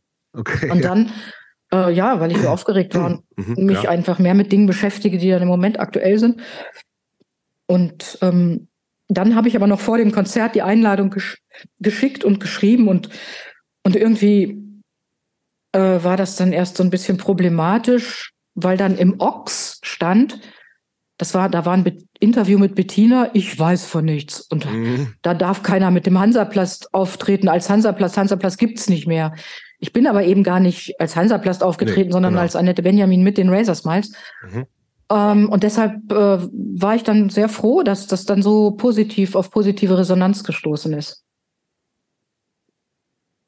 Und ähm, was nach diesem, nach diesem ersten Erlebnis, was ging da in dir vor? Dachtest du, okay, das war es jetzt einmal, one-off und nie wieder? Ja. Oder? Ja, ich dachte schon, das war's jetzt. Und ich habe aber noch zwei, dreimal äh, bin ich mit den Razor Smiles so aufgetreten. Einmal in so einem Jugendzentrum und wenn es gerade ja, in Halle. Hat, quasi ah, in Halle bin ich noch ah, aufgetreten. Okay, das da war dir ja nochmal wichtig. Ja. ja, das war, fand ich auch nochmal richtig wichtig und toll. In Halle. Ähm, genau. Und dann habe ich aber gedacht, so jetzt, ja, ich bin so vom Typ her immer so dieser zweifelnde Mensch und dachte so, jetzt war es echt schön und jetzt echt gut und jetzt echt reicht's. Ähm, ich will ja hier kein Revival machen von Hansaplast. Wenn Menschen das toll finden, dann ehrt mich das unglaublich und auch die ganze Band fühlt sich total geehrt, dass das jetzt wieder so, äh, dass viele das so, also das als Vorreiter für deutschen Punk, deutschen Ausdruck so genommen haben. Mhm. Und das, und damit ist die Sache aber eben auch gut. Also ich halte überhaupt nichts davon. Ja, ich, also sagen wir es mal andersrum. Ich war früher als, als 14-Jährige bei Konzerten, wo so ganz alte Leute über 60 gespielt haben. Ähm, so alte Rockbands. Mhm. Und das mhm. dachte ich immer, wie die, dass die sich das trauen, nochmal auf die Bühne zu gehen und so. Ich war so voller Verachtung. Und ähm, vielleicht ist das so ein bisschen auch der Grund, weshalb ich dann an sich irgendwie auch nicht mehr, weil meine Zeit ist gewesen und sie ist jetzt vorbei. Und das ist ja auch gut so. Ja, auf Wiedersehen. Und damit beenden wir jetzt. Ja, wenn es mal so wäre. ja, du sagst das gerade so, als wenn das, als hättest du da was, äh, hättest du da Kritik dran. Nee, nee, nee, gar nicht. Es ist nur, ich weiß ja, wie ich mich als junge Person gefühlt habe und jetzt sehe ich selbstverständlich die Dinge anders. Aber ich habe natürlich gezweifelt, ob ich mit alten Hansaplast-Songs jetzt unbedingt weitermachen will. Ach so, ähm, mhm. das hat, ich, mehr so ein Retro-Revival-Ding. So genau. Ne, ja, so ein Retro-Revival-Ding wollte ich nicht, aber ich kann ja. mir schon vorstellen, dass ich das irgendwann als Zugabe irgendwie spiele, als einzelnen Song oder vielleicht mal drei Songs und mhm. suche ich mir jetzt oder zum Beispiel neu interpretiert Hannover, oder sowas. Ja, oder neu interpretiert. Wir haben mhm. jetzt in, in Hannover ja diese große Buchvorstellung am 27. Mai, mhm. äh, wie der Punk nach Hannover kam. Und da spiele ich mit Cindy Weinhold, einer Theatermusikerin aus Oldenburg. Da interpretieren wir vier Hansaplast-Songs etwas ja, cool, anders. Ja, ja. Mhm. Ne? So, und das finde ich dann toll. Das ist jetzt geholt quasi so, ne? Und neu. Ja, es ist so eine Herausforderung, ja. Ja, aber wie, wie, ging, wie kam es denn jetzt zu die Benjamins? Müssen wir unbedingt drüber reden. Die Benjamins. Es war so ein bisschen komisch, es hat sich dann wiederholt. Ich habe mir, ich habe einen Anruf meine ich, so ganz oldschool von Drangsal bekommen, mhm. der mir gesagt hat, er sei ein Hansaplast-Fan und ob wir uns nicht mal treffen könnten. Und zufällig hatte ich auch Kontakt zu Jan Müller in Berlin. Mhm. mhm. Da warst du ja auch schon im Podcast. Lass uns Reflektor, den Reflektor-Podcast ne? machen und ich mhm. würde dich so gerne dabei haben. Und dann bin ich nach Berlin und habe dann Max angerufen und gesagt, ich bin jetzt in Berlin, wir könnten uns wirklich mal treffen. Und ja, hast du dann irgendwie Material? Und dann habe ich gesagt, naja, so irgendwas habe ich, bringe ich mit. Und dann haben wir uns eben da kennengelernt und dann dachte ich, ja, also Max will mit dir Musik machen, das ist ja unglaublich. Aber wir sind nicht so richtig weitergekommen. Mhm. Und, Kanntest du den, äh, als er dich angerufen hat, schon? Na, ich habe meine, ich habe mir im Internet was angeguckt und habe vor allen Dingen auch meine Töchter befragt mhm. und die fanden ihn die eben haben klasse. Den Daumen hoch, hochgegeben. Hochgegeben und dann hatte ich mir ihn eben in München auch mal angeguckt live. Und äh, ja, und irgendwie hat er dann wieder angerufen oder beziehungsweise mir eine Nachricht geschickt und gesagt, wir müssen das irgendwie mit einer Band machen. Das so ja. alleine, wir beide und so, hm, weiß ich nicht. Ähm, ja, und dann nochmal ein paar Wochen später meldete er sich plötzlich und sagt, Annette, ich habe eine Band, wir treffen uns. Und ich so, äh, ja, also bring mal Texte mit. Bring mal deine Texte mit. Und dann hatte ich nur noch ein paar Wochen Zeit oder so, oder zwei Wochen, ich weiß nicht was. Und dann bin ich nach Berlin gefahren mit Texten im Gepäck, völlig auch so. Ach, und meine Gitarre hatte ich auch mit. Ich habe so eine mhm. kleine, so eine Konzertgitarre und dachte, wow, hm, Kanntest du denn die, die ganzen Typen, die Max da so Ich kannte niemanden, ich wusste gar nicht, wer, wer, wer mich da erwartet. Also er hat mir dann Also du gesagt, wusstest nicht, erwartest oder, oder äh, Na, er hat mir die Namen geschrieben. Er hat mir die Namen geschrieben von den Bands, aber ich kannte jetzt nicht wirklich. Also so Beatsteaks und so, das ist ja eine riesige Band, ne? Die kannte ja, ja, die, genau. nee, da kannte ich einen, einen Song. Also ich habe bin natürlich dann auch auf Beatsteaks Konzerten gewesen und kannte dann so zwei, drei Songs, dachte ich, wow, wow, die waren ja, also das war ja richtig groß und, und toll und so. Aber den Thomas zum Beispiel, den Drummer, den kannte ich überhaupt nicht. Mhm. Woher auch? Oder ja, klar. Mhm. Äh, genau, Julian von Die Nerven, ne? Den mhm. Bassisten der Nerven kannte ich auch nicht. Und mhm. oder ja, auch der Konrad, der ja, glaube ich, bei Casper mhm. äh, Keyboard gespielt hat, kannte ich auch nicht. Ja, und, ähm, und das fand ich dann auch unglaublich, weil ich war so unfassbar aufgeregt wieder, dass ich nochmal Jan schnell angerufen habe und gesagt habe, bitte beruhige mir jetzt mal meine Nerven. Das kann eigentlich gar nicht sein, dass ich jetzt hier mit meinen Gedichten, die ich mal irgendwann geschrieben habe, in diesen Proberaum gehe. Und das, ich habe dann nettes Feedback bekommen, bin in diesen Proberaum gegangen und wir waren wohl alle sehr, sehr aufgeregt. Nicht nur ich, aber die anderen sahen natürlich alle so unfassbar cool aus. Und ähm, ja, dann habe ich so als erstes gesagt, lasst uns doch mal Rock'n'Roll Freitag spielen mhm. zum Aufwärmen, damit man einfach mal so das Gefühl hat, wie, wie klingen wir alle so zusammen. Mhm. Und das war eben gut. Dann haben wir das einmal gespielt, das war noch nicht so. Dann beim zweiten Mal haben wir schon richtig so. Und dann dachte ich, ja, jetzt bin ich ja wieder an der richtigen Stelle und habe mir das angehört, was die anderen so angefangen haben zu improvisieren. Und habe dann gleich, beim ersten Mal haben wir gleich so drei Songs angespielt. Der erste war äh, Aus Liebe oder Verschwinden. Ähm, das waren so Songs, die meiner Meinung nach so komplett unterschiedlich waren. Und auf alles haben sie sich eingelassen. Sie haben sich also auf das Melodische, was ich so wirklich gut finde inzwischen, weil ne, 40 Jahre ist auch lange Zeit und so. Und ich bin so zurück zu Melodien, zu Gesang, zu. Mhm. Ich habe zwischenzeitlich auch klassisch gesungen. Also das gefällt mir einfach unheimlich gut, so Ausdruck. Und ähm, dann haben wir da diese Songs hergestellt. Und das war ein kreativer Moment, gehört mit zu den schönsten Erinnerungen meines Lebens. Das wollte ich gerade sagen. Ähm, wie hat sich das für dich angefühlt? Also, also auch mit diesen jüngeren Generationen von Musikern, die ähm, äh, teilweise alles auch so richtig gestandene Vollblutmusiker ja auch. Genau, so, ja. Ne? Ähm, ja, ich hatte natürlich große Ehrfurcht. Andererseits komme ich ja nun, wie gesagt, aus dieser ganzen Punk-Bewegung mhm. und habe auch wiederum No also More Heroes Achtung, und so, ne? Ja, No More Heroes Geschichte. Ja, ja weil ich habe wirklich Wahnsinnsachtung und natürlich Ehrfurcht, das, das ist ja klar. Aber ich denke dann auch so, ja, ich bin jetzt hier und ich mache es jetzt und ich biete das an, was ich anzubieten habe und entweder es klappt oder es klappt nicht. Ja. Gibt ja nur die beiden Möglichkeiten. Klar. Und dann habe ich eben gesungen und dachte, boah, der Max da mit seinen Gitarrenriffs, das hört sich ja so cool an und und habe mich dann etwas an die Gitarre geschmiegt und hab dann, dann hat er wieder was aufgenommen, was ich gesungen habe. Dann habe ich gedacht, na, meine Zeile hier, das passt. Dann habe ich schnell was umgeschrieben, weil von Gedichten zu Songs ist nicht ganz so einfach. Hm, habe ich das dann umarrangiert. Dann hat Julian gesagt, ich mache mal diese Bassline dazu. Dann, dann sagte Thomas, ich kann mir vorstellen, hier hört mal, dam, dam, dam, dam. Und dann ist man plötzlich auf einer Ebene, weil man spricht über die Musik. Das ist mhm. die gemeinsame Sprache. Das hat dann auch nicht mehr so viel mit Alter zu tun. Mhm. Aber ähm, also das ist fünf Songs habt ihr aufgenommen, ne? Erscheinen ja, genau. irgendwie Anfang mhm. Juni. Ich, Als wenn wir das veröffentlichen, quasi. sollte mhm. sozusagen ein Song schon mhm. veröffentlicht sein, zumindest geplant. Wir haben Jetzt am Freitag gehört. kommt der erste Song raus, ja. Ja, ist dann schon, wenn wir es veröffentlichen. Ja, genau. So, stimmt, aber ja. wir. Wir sind ja nicht live und so, ne? Also ähm, genau. Äh, Ihr seid doch jetzt aber live. Jetzt wir schon? sehen uns jetzt, doch ja, gerade. Wir sehen uns auch, das stimmt. ähm, ich, äh, ich habe mir das jetzt ein paar Mal angehört. Welche eigentlich? Alle. Alle? Ach, du hast die alle, schon, ja. ja okay. Wir haben, wir haben, schon. wir haben Ja. die im Vertrauen Ach, bekommen. ihr habt die auch schon bekommen. Wir, ja, du aber auch schon, oder? Du kennst sie schon. Äh, Oder hast du noch drüber sprechen. Ich glaube, gezeigt? hätte ich nicht so viel getrunken, hätte ich jetzt noch ein Gedächtnis. Ja, und ich finde, Ja. also die, das ist, ist ja schon, also klar ist das jetzt kein Hansaplast, so, Nee. ne? Und es ist auch kein Drangsal oder auch kein Beatsteaks. Mhm. Aber man hört alles irgendwie ein bisschen raus, für, also vielleicht auch, weil man es weiß, keine Ahnung, ist ja immer ein bisschen schwierig zu sagen. Ähm, aber es ist, es hat, es hat was sehr, es hat was sehr Besonderes. Und ich, es hat mir beim ersten Hören war ich noch so ein bisschen so, ah, weiß nicht.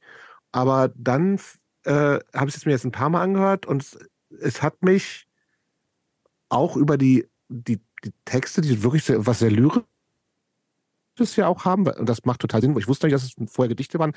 Das kann man aber erahnen, finde ich so, jetzt, wo du es Mhm. gesagt hast. Ähm, das, ich finde das sehr berührend. Und ich finde, das- ihr habt da echt was, was Besonderes zusammen gemacht und das würde ich dir gerne so sagen wollen. Dankeschön. Mhm. Das ist sehr nett. Ich finde es auch, äh, ich, ich fand es auch sehr beeindruckend. Ich finde, ähm, weil, ähm, wie Jobs richtig gesagt hat, man, man merkt, wie die verschiedenen Einflüsse da so zusammenkommen und verschmelzen. Man hört alles so ein Mhm. bisschen raus. Mhm. Ähm, und im Grunde alle Zutaten sind ja, äh, sind ja, ex sind ja exzellent. So und insofern Mhm. ist es schon ein, Mhm. Mhm. ein, äh, äh, ein sehr schönes Paket äh, so daraus geworden. Wie geht's denn damit weiter? Also wollte jetzt, ist das jetzt, war das jetzt nur die Charts, so würde ich sagen.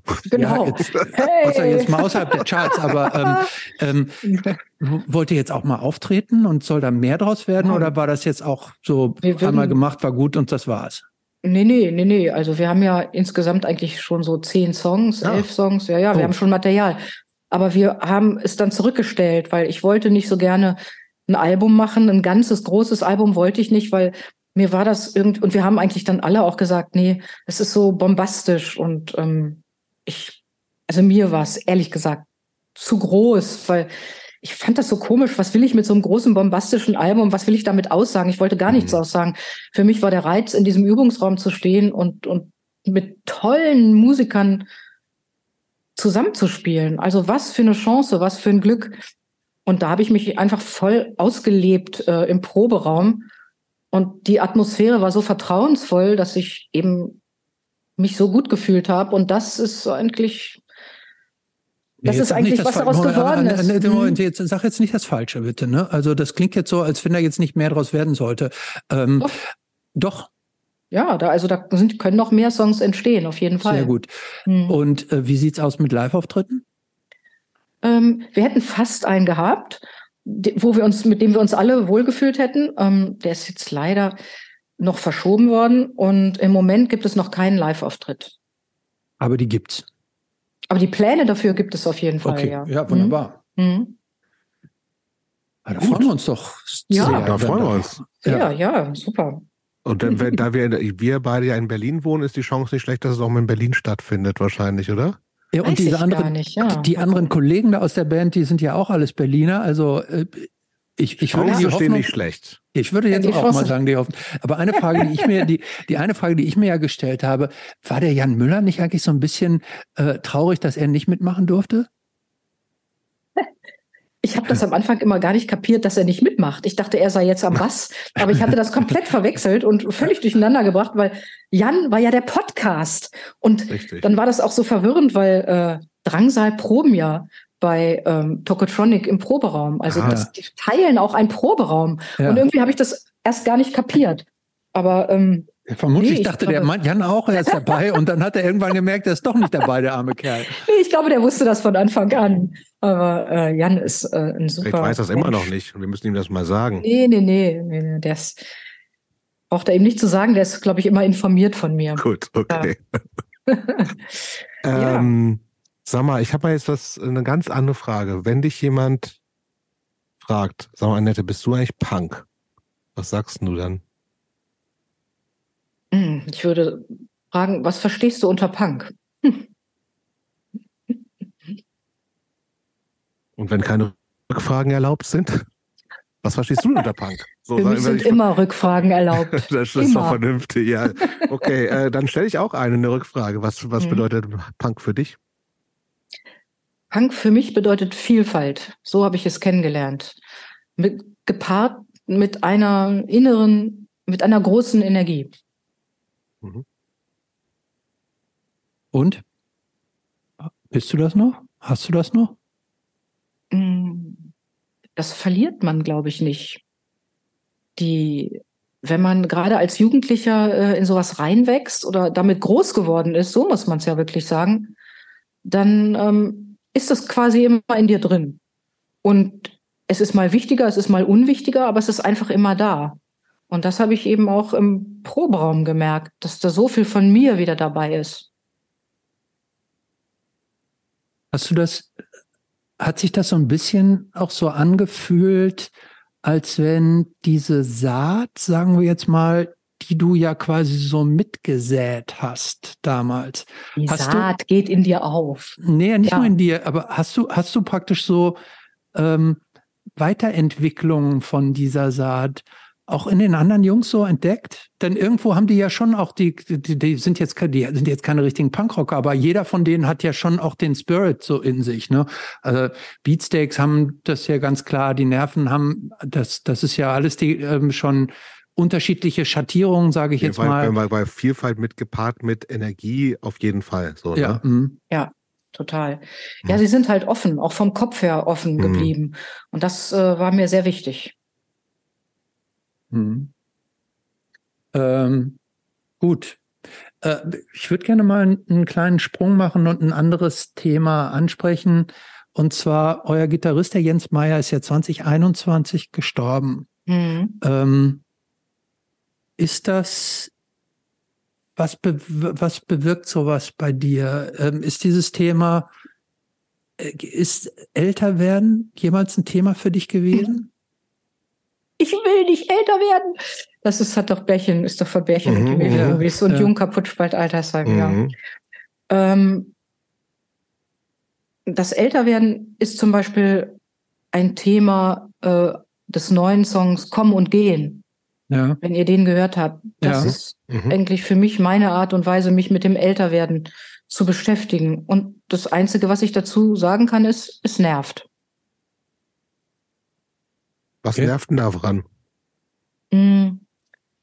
Also, ich glaube, das eins, was, was mich nervt, ist gar nicht so sehr mit Äußerlichkeiten, sondern dass bestimmte äh, körperliche Sachen, ähm, also wie zum Beispiel Auge, Ohr mhm. oder so, dass, dass die nicht mehr so ganz 100 Prozent sind, ne? Mhm. was man so als selbstverständlich, Dinge, die man einfach für selbstverständlich hingenommen hat, Gesundheit, bla bla bla, sind eben nicht mehr ganz so selbstverständlich. Mhm. Und natürlich habe ich auch in meinem Freundeskreis Freunde, die verstorben sind oder mhm. sprich Jens, der verstorben ist und das ist eben in dem Alter, in dem ich jetzt bin, gehört das quasi mit dazu, ne? dass aus meiner Generation Menschen Voll, sterben. Ja, ja. Und andererseits kommen sehr viele in Familie und im Umfeld kleine Menschen wieder auf die Welt. Mhm. Und ähm, bist du sieht, Oma eigentlich?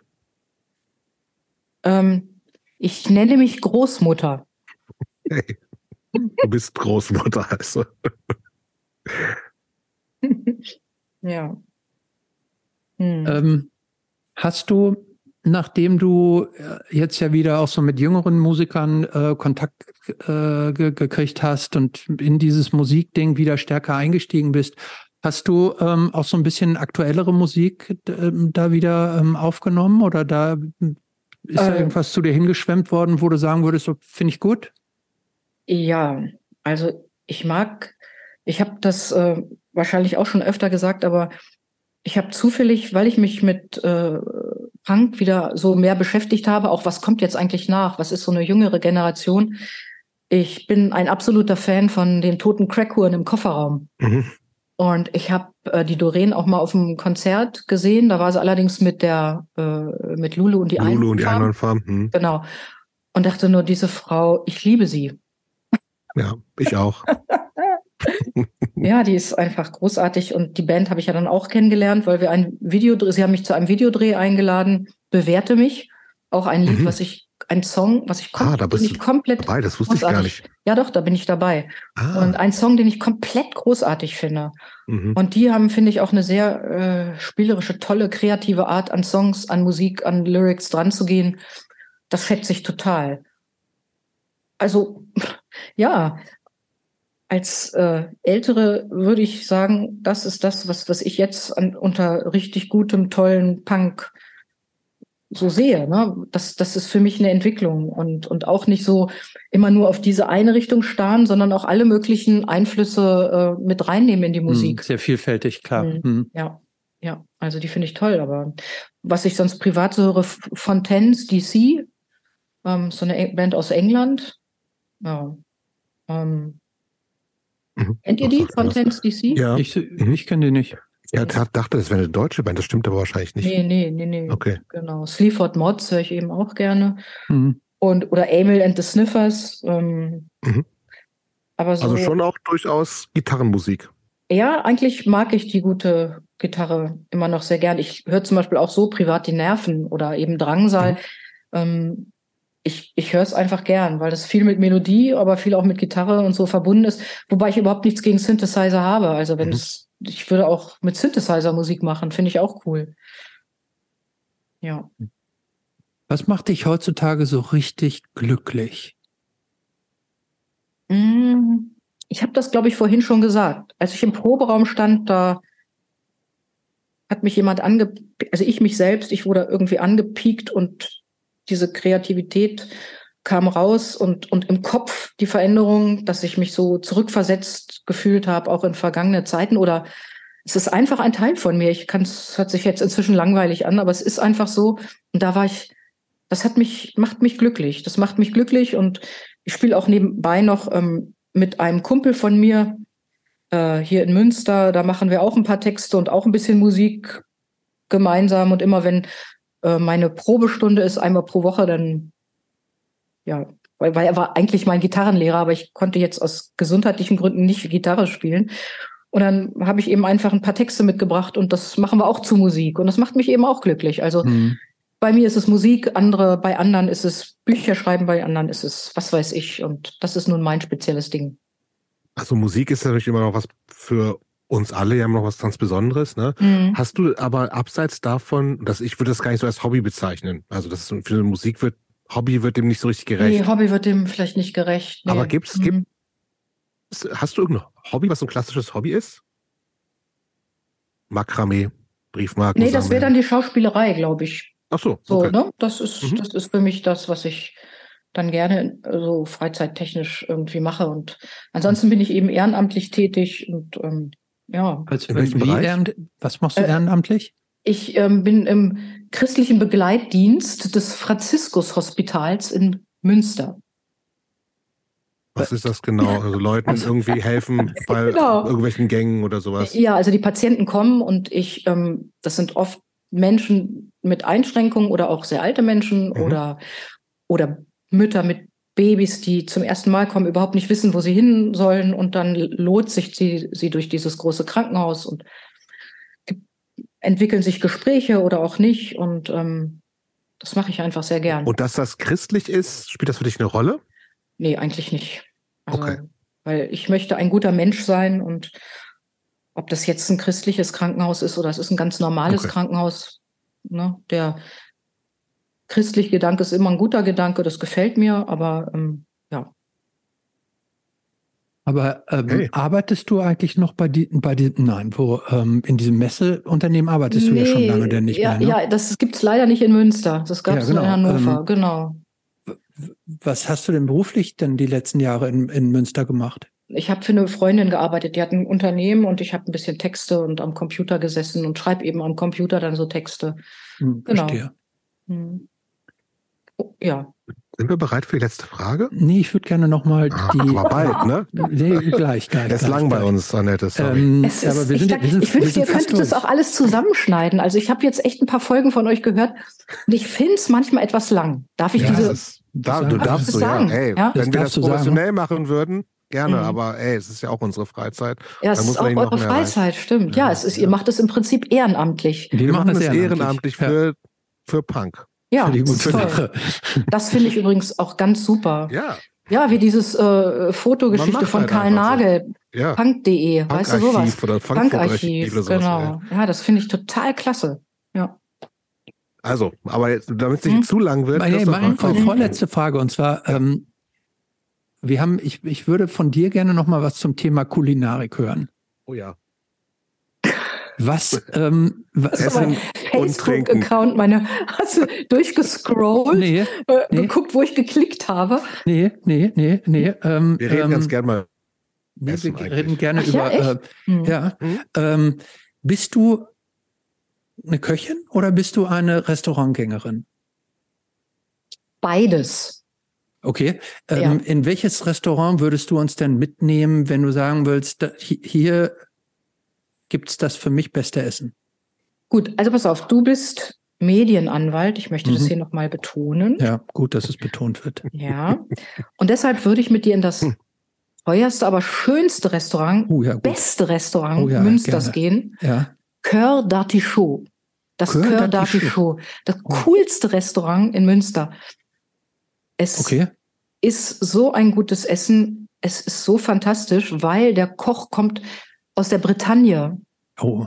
Äh, Aber ich finde, ich finde, du hast mich gut eingeschätzt, weil ich bin Anwalt mhm. und so weiter und deshalb ist es mhm. natürlich, naturally, dass wir dann ins Beste, ja, ja, klar, ja. wie hätte es anders sein können? Also, ja, ich könnte du, jetzt, hast, du hast, du hast also Auto aus meinem Beruf, hast du automatisch ja, abgelesen, wie ich mich täglich eigentlich so ernähre, was so meine. Ich, ich sehe meine, das irgendwie, so Refinement, das Refinement. Ich sehe mich Lux, da auch würdest so, du das denn bestätigen?